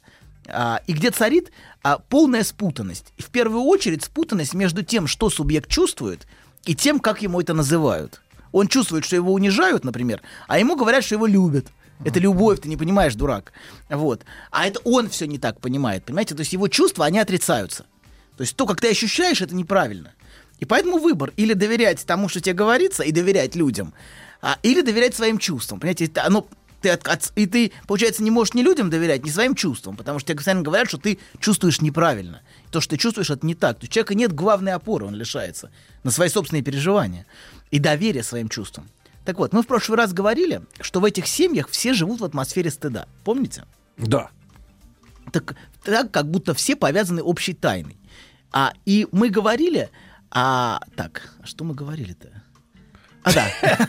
Щас, Доктор щас. забыл. Ты Да. что-то распоясался, профессор. Подожди, я забыл, забыл. Ну, что, Распоясался, ну, пора уже, да. все, я достиг того возраста, когда можно забывать. Вот. Мы говорили, что и правда в такой семье, а в истории есть скрытые секреты и тайны. Вот что мы говорили. А, и часто ребенку сообщают в отношении даже, казалось бы, ну, казалось бы, самых безобидных вещей. Ты только никому не говори об этом. Ну, то есть это часто выглядит странно. Но за этим стоит скорее смещение на эти безобидные вещи. Потому что за этими безобидными вещами могут скрываться совсем не безобидные тайны из истории семьи. Ну, например, инцесты в предыдущих поколениях. Вот. Ай-яй-яй-яй-яй. И- А что, что, что вы так говорите, так как будто, как будто этого не бывает. Хотя бывает так, Нет, что... Если бы вы сказали, что у вас это бывает, я бы, конечно, поверил. ну а то вы же говорите, что не у вас. Как будто у вас этого Да, не было. тогда да. вопрос, откуда вы знаете, что я, это других? так я же слушаю людей. Слушаю, да, надо проверять. Подожди. Если бы следователи только слушали, они проверяли факты, дайте мне этого- суды бы стояли без работы. Подождите, дайте, этого человечка да, прервали на середине мысли, подождите. Так. Хоть бывает, что от такой тайны в семье осталось только ты никому не говори. То есть такой остаток. А о самой тайне, например, о ее содержании в предыдущем поколении уже никто не имеет представления о том, что это за тайна. А Вот. Но при этом вот этот месседж остается постоянно, ты никому не говори об этом такой по- повязывающий месседж, и вот и таким образом такая липкая паутина стыда, вот такой нитями лояльности связывает членов семьи. Вот, где субъект вот таким образом, таким образом включается в, а, в цепочку тех, кто повязан общей тайной. Понимаете, когда тебе говорят, ты никому не говори, в, каком- в каком-то смысле это повязывает другого. А, и предательством, кстати, в такой семье является не насилие или злоупотребление, а рассказ о злоупотреблении. Вот если человек рассказал о злоупотреблении, он предатель. Ну, когда-нибудь вязали кого-нибудь? Что? Вязали, говорю, кого-нибудь? Вязали? Да. Бабуль я не вязал. Никогда. Доктор только любил. Да. Понятно. Значит, Анатолий Яковлевич сегодня говорит о страхе, вине и стыде, э, которые являются способами контролировать э, друг Субъект, друга, да, э, в, семье, в, в семье. Патологических семей. В патологических. Да. Но таких-то у нас и нет. Нет, таких нет. Расскажите про свой сон. Я сплю крепким сном. Слышу плач младенца. Иду к холодильнику, чтобы достать молока. Несу ребенку молоко. А оно черное, Бен. Скажи, что это значит? Только без грязи про мою мамашу. Мужчина. Руководство по эксплуатации. Ну, Друзья мои, когда мы э, имеем дело с Анатолием Яковлевичем Добиным, что, то, конечно, фраза «убрать ногу в стык» приобретает совершенно другой, неспортивный, я бы сказал, характер. Да, здравствуйте. А, вот люди Здрасте, пишут, что от вашего голоса людям хочется уйти в запой. Это как комплимент, комплимент вами воспринимается или э, оскорбление? Смотря чем уйти в запой. Всем с собой. Нет, это принципиальный вопрос. Если Понятно. человек хочет уйти в запой какой-то севух, это одно, а если хорошим виски, это совсем другое. Ну, я понял, вы вот так Ай-яй-яй. делите людей, да, сегрегация. Ну что же, позвольте вам продолжить. Давайте. А, Вы, позволяете? да, позвольте. Да, так мы на чем остановились? Э, Мы остановились на том, что вот э, там Доктор, проблема в том, что мы полностью обнуляемся после как- каждые полчаса с выходом очередных Ну новостей. нельзя же настолько, настолько. обнулиться. Ну да. Так это здорово, попробуйте. И как бы вот с чистого листа, Да. Как младенец, аки младенец сидит Да. передо мной. с Таким взором. Короче, короче, тайну хранят они. Тайну. Тайну. О, отлично. Вот, вспомнил, тайну. тайну. Да. Все, многие семьи, в которых скрыты, а, скрыты вещи, о которых, ну, или не говорится, или уже неизвестно даже о чем говорить. То есть вот этот остаток, ты не, о чё- ты не говори об этом, который, например, передается в семье. Ну, оказалось бы, вещи, ну, там, что-то такое. Не говори там что-то такое. А это, в общем, объективно... Ты не смешно. говоришь, что твой лагерь был... э, Ой, господи, лагерь. Дедушка... Дедушка был полицаем, да, условно говоря. Вот это, наверное, не стоит. Не надо говорить? Кстати, это тоже важная тема. Да, смотрите, вы, хорошую, указали сейчас линию. Например, а, очень, большое влияние в 30-е годы оказывало вот это... а, Происхождение из дворян. Происхождение, да. Никак, вот, э- вот эти вещи, когда, например, в предыдущем поколении они, что они имели смысл. Например, когда человек не говорил, что он имеет происхождение из дворян, или чуть позже, что а, репрессированы члены семьи, например, или что он как-то То есть все-таки отец связан. народов опять всплывает. Но не он всплывает. Это не он. То есть он, он не один в этом участвовал, знаете. В Это этом точно. участвовала. Ну, Всплыл не только один. Да, поэтому очень странно было бы на него все, все, все, Повесить. все, все камни, конечно. В этом участвовало огромное количество людей, вот, которые Ну потом, хорошо, хорошо. А которые вот- потом эффективно все хотите- повесили на Погодите, одного. Так вы хотите сказать, что до того, как дворянство не надо было скрывать или, или репрессии... что-то нужно э, скрывать- То, в принципе, не так сильно, не так много патологических семей было в стране. Вы Я к не, знаю, я не знаю, так ли их много было, но то, что мы сейчас видим, ну то, что Да. видно, что есть, ну, предположим, а в семье все время все время занимает какую-то мазохистическую позицию. Никто ничего, например, в семье не старается демонстрировать, что они такие хорошие, что у них ничего нету, что вот мы ничего не приобрели. За этим может скрываться, например, длинная история о том, что а, мы не имеем, мы не имеем происхождения, у нас нет денег, а как бы это такое оправдание. Мы не имеем связи с неправильным происхождением, например, в предыдущих поколениях. То есть то, что в нынешнем поколении может разыгрываться, ну, это сложная тема. Это ней- сложно. Давайте я не буду сейчас Может, нам полицию какую-нибудь такую вот патологическую сделать? Ходить по домам, вскрывать э, хаты и, и проверять, что там, за, что там за атмосфера ца- царит, да, в этих в семьях. Да, да. Так вот, а многие, многие вещи, которые, которые, о которых не говорилось в предыдущих поколениях, они оказывают влияние на последующие поколения. Это неоплаканное горе, например, в предыдущих поколениях, а какие-то тайны, а пропавшие члены, например, когда, ну, представляете, человека взяли, увезли, и больше о нем ничего не известно, Так. например, отца. И об этом нельзя говорить в семье. Но в предыдущем поколении нельзя. А в последующих поколениях вот это горе и вот эта тайна, она будет оказывать разрушительное влияние на членов семей. Вот. А Это ли- мистично звучит. это не мистично звучит, но эти вещи, понимаете, которых не говорятся, они действительно имеют очень мощное влияние. Они, поскольку они функционируют как тайны. Вот. Это вот чуть па- пару слов, но я надеюсь, что мы дальше чуть, чуть, чуть побольше поговорим с вами о межпоколенческих передачах, потому что очень многие вещи транслируются из поколения в поколение неосознанно. Особенно те вещи, о которых нужно молчать. Вот эти вещи, они транслируются и оказывают очень разрушительное влияние. Вот, а, да, мы продолжим. Я сегодня, наконец, сегодняшняя тема, вы правы. Вот, я сегодня Прошло хотел- 40 минут. Давайте, конечно, это мы вспомнили. 40, вспомнил, да, я вспомнил. Я сегодня хотел поговорить о трех основных чувствах, запрещающих разделение, которые могут быть инструментами удержания и контроля в семье. Это вина, стыд и страх. Вот об этих трех вещах я хотел поговорить. Хотя они, разумеется, очень тесно переплетены все. То есть невозможно одно отделить от другого так просто. Вот. И Главное, это, конечно, чувство вины. Но мы посвятим ему следующую передачу, потому Так. что сегодня а, у нас, к сожалению, уже не хватит времени поговорить Мгм. про Из-за вину. вас. Из-за меня, безо всякого сомнения. Расплываюсь мыслью по древу, вот и не хватает времени. А Вот. И, а, да, и, глав... и оно главное, конечно, во всем этом. А вы на это чем то, что хотите? Сергей... Подождите. То, что Сергей говорит виноватить. Вот то, что вы называете виноватить, Это не я, это женщина. Женщина. Они виноватят, э, виноватят нас, нас виноватить. Ну, мягко говоря. мужчин. Да. Начиная с э, очень маленького возраста. Да. Вот. Как ты мог? А, да. Как не стыдно. Ладно, вот о, о вине мы поговорим в Я тут следующий раз. слышал на тему вины, да, э, ну, смотрю ваших коллег иногда, просматриваю, э, блогеров, психологов, да, самопровозглашенных. Именитых. Значит, одна э, прекрасная дама с чувством юмора, но, тем не менее, с очень серьезным лицом говорила, что, вот, знаете, вот, ребята, вот вам, э, вы, вы сталкиваетесь с, таким, с такой историей, что вот что бы вы ни делали, вот как бы вы и цветы не дарили, э, какую бы машину вы и не купили, какое бы платье, как бы вы вовремя не проходили домой, она все равно недовольна. А я думаю, а что за идиоты-то? Зачем живут с людьми, которые, в принципе, вот недовольны и не умеют принимать добро? С одной стороны. А с другой стороны, все равно в женщине есть все равно определенная неудовлетворенность всегда. Это в определенном смысле свойство истерического желания. Постоянно надо в поддерживать... стык. Ну, как бы так сказать. Нет, поверьте. Убирать ноги нужно, Поверьте, доктор. Вот желание не сводится к этому. Если бы оно сводилось к этому, был бы- было бы все прекрасно в человеческих отношениях. Все бы работало идеально. Но, к сожалению или к Ну, счастью... просто надо уметь оставлять человека с проблемами наедине. Не. И убежать, и бежать, бежать, это- бежать. На этот подвиг надо идти, хватит цепляться за хаты. Да. За Мне кажется, здоровье, а особенно психическое, оно дороже, чем, э, чем э, квартира. Отданная, так сказать. э. А куда, куда, куда вы пойдете? Ну вот вы куда ходите? В кабинет свой.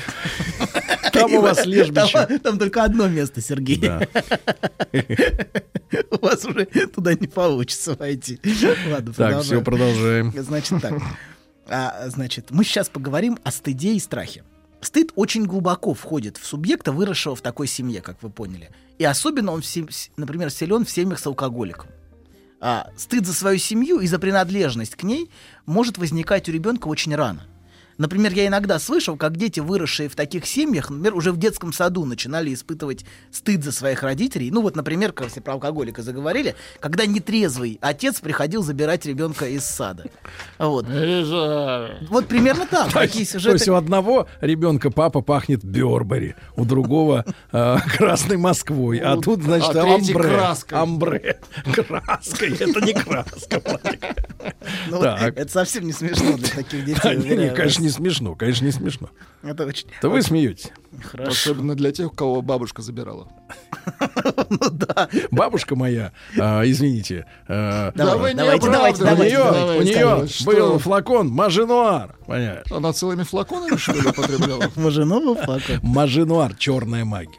Да вы что? Да, да, да, очень такой элитный на тот момент. Вообще, я как-то его попробовал уже в зрелом возрасте. Вонь неверо- не- невыносимая. Ну, это было дорого. Я, кстати, Тогда. открыл, и на прошлой неделе открыл для себя Инстаграм Сергея. Это, это что-то с чем-то. А я вы диагноз впечатлен. можете вынести? Ну, там вот последний пост был очень интересный. Меня Не последний, а на тот можно, А момент. можно, да, можно о Да, вашем Инстаграме можно, поговорить? можно, конечно. Есть Но та- недолго. Вы что-то разместили про то, что женщины теперь не будут ходить в... Куда? а Вот в это... В, В что, баню? Нет, в, в- что вы, один из последних ваших постов Куда ходить-то? что женщины теперь должны будут с 2021 года...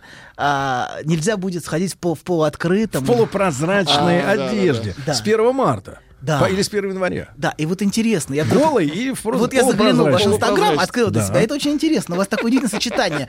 А, Так таких- это не моя инициатива. и хорошо, это картинок. Его попросили абсолютно, написать. нет, раздетых, полураздетых женщин и морализаторского текста Бабушкиного. Вот это удивительное сочетание. Такой глубоко Я, а, доктор, я человек законопослушный. Абсолютно. Как только наступит Сочилась 1 бабушка. января, сразу Да. вот этому И всему прям, наступит прям удивительный запрет. текст. Как-то мне даже поразило, наск- насколько он бабушкин, сам текст, который звучит. Какой ты упырь, а? Ну, Подождите, дайте. Погоди, а я кто тебе дал право я даже зачитать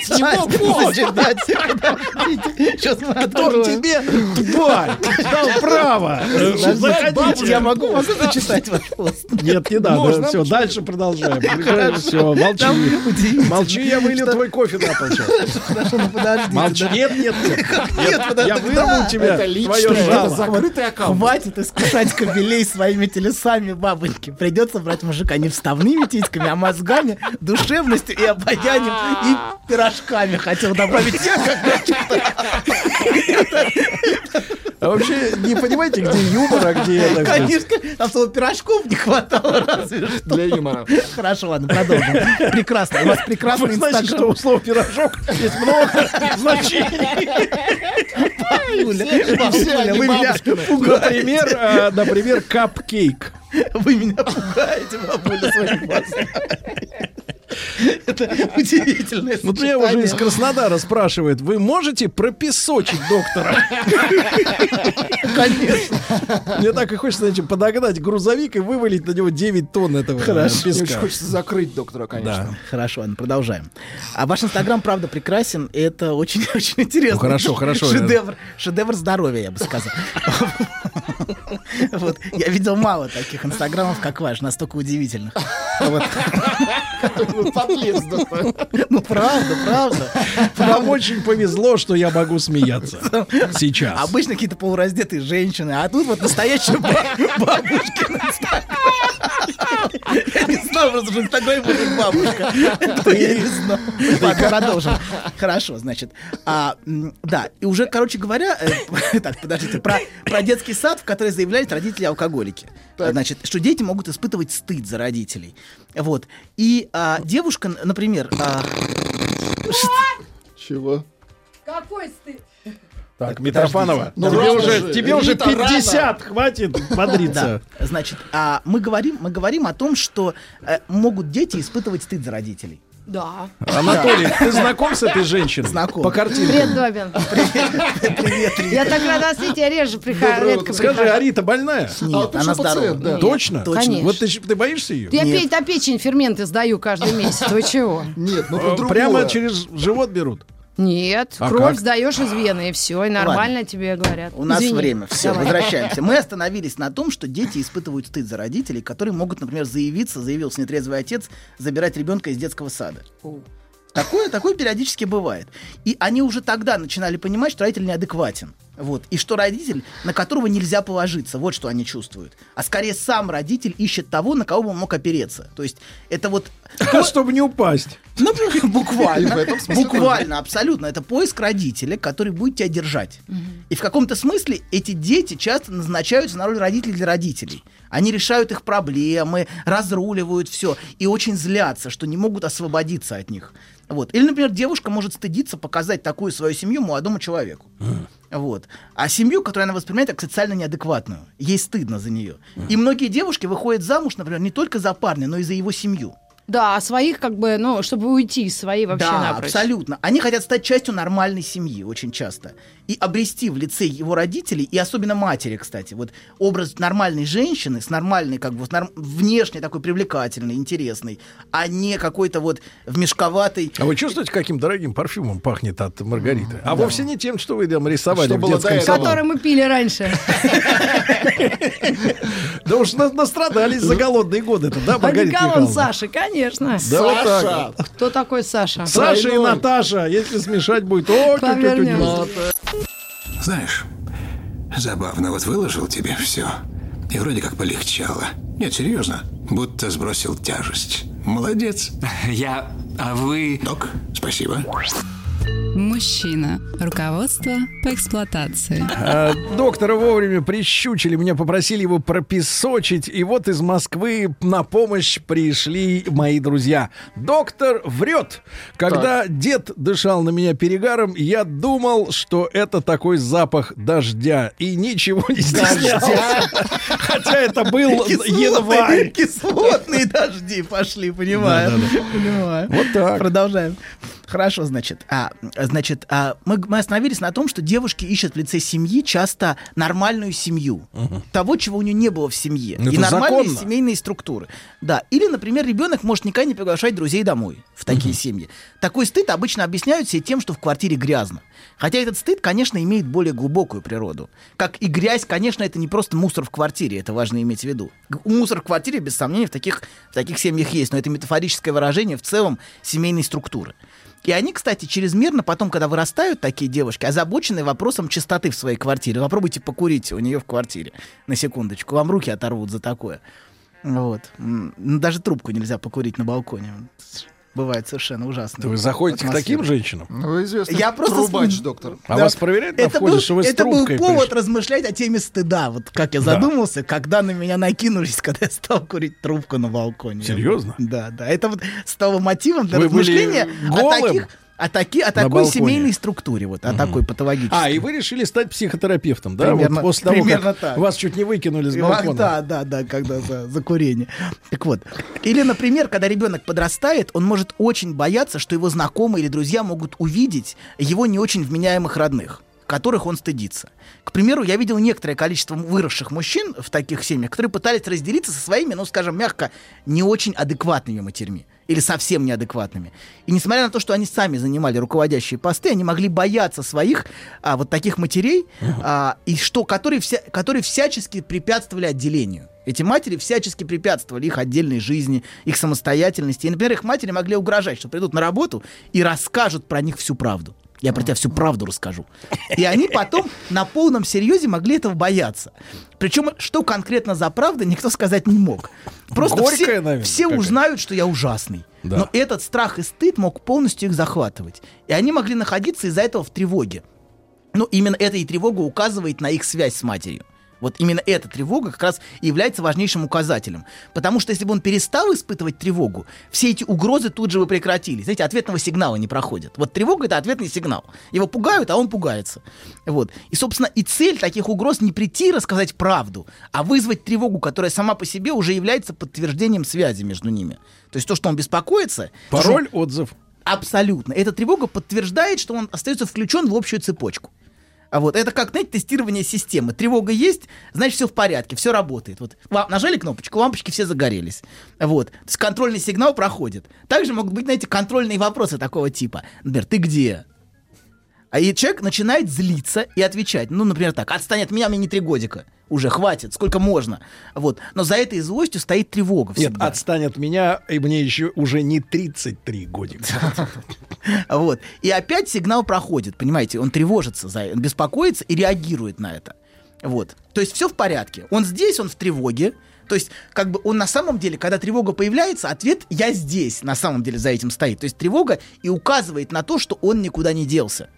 То есть то, что он начинает злиться, отбиваться. Вот. И поэтому разделение, ну, все, все говорят про разделение бесконечно. Так вот, разделение лежит не в области отдельного проживания. Отдельное проживание это очень важно. Но оно совсем не в этой области разделения. Потому что человек может сбежать хоть на другой конец света и все равно испытывать постоянную тревогу от звонков. Человек может... А если не давать номер? Вот, вот, это вот туда же, абсолютно. Туда же, да. Так вот, отдельное проживание — это совсем не то же самое, что разделение на эмоциональном уровне. Разделение — это не когда ты не берешь трубку. Вот. А, а когда берешь трубку, но то, что говорится, тебя эмоционально не задевает. Тебя это не трогает, и тебя не беспокоит все эти там, я сейчас приду, расскажу всем. То есть например. подлец когда, что ли, человек? А Когда вас это не задевает. А, это ты, привет. Привет, да я рад тебя слышать. Как дела? Как? Нет, или по-другому. а, Вы кто? Нет, ну так не надо. Это опять попытка отгородиться. равнодушие такое. Игра. Это все демонстративно. За этим скрывается, конечно, тревога. И когда тебя не тянет побыстрее закончить этот разговор из-за того, что невыносимые чувства возникают. Собственно, эти невыносимые чувства и указывают, что тебя втягивают, а ты втягиваешься. А когда ты спокойно реагируешь... Да. Так вот, вернемся. Если говорить о страхе э, и за- запугивании, у нас осталось 3 минуты и еще 10 пунктов. У вас меньше. Если говорить о страхе и запугивании как инструменте контроля, вот, а, и запрета, то он очень в таких семьях распространен. У них принято с детства делать ребенка послушным посредством страха, а быть брошенным. Вот, угрожать, что если он не будет подчиняться, ему могут детский дом сдать. Хотя это может быть и не худшая перспектива в таких семьях, честно говоря, в некоторых. Или еще есть странная манера вовлекать незнакомых людей на улице, с их помощью стыдить детей. Или говорить совсем маленьким детям, я тебя тете отдам. Тете отдам, если будешь не слушаться.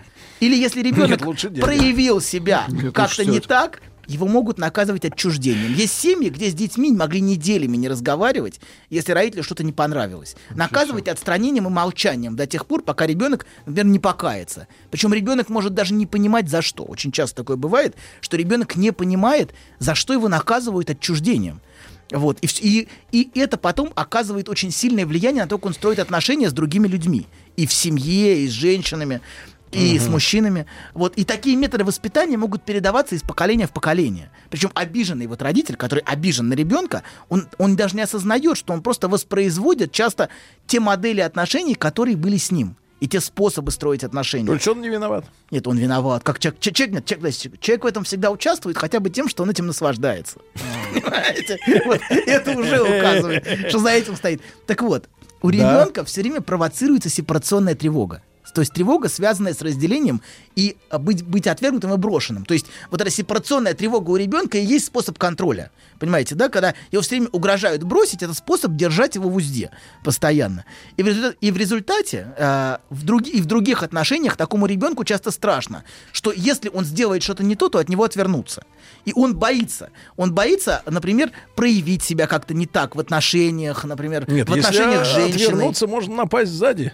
Ну, это, это вы так можете, не все так могут. А- а- огромный, огромный страх потерять контакт с другим человеком, Да. и такой человек боится оказаться в полном одиночестве, вот что важно. И поэтому может жертвовать очень многим ради сохранения отношений. То есть вот человек может Терпеть уродов. терпеть абсолютно. Терпеть. Лишь бы меня не бросили, лишь бы не отвергли. Хватит терпеть.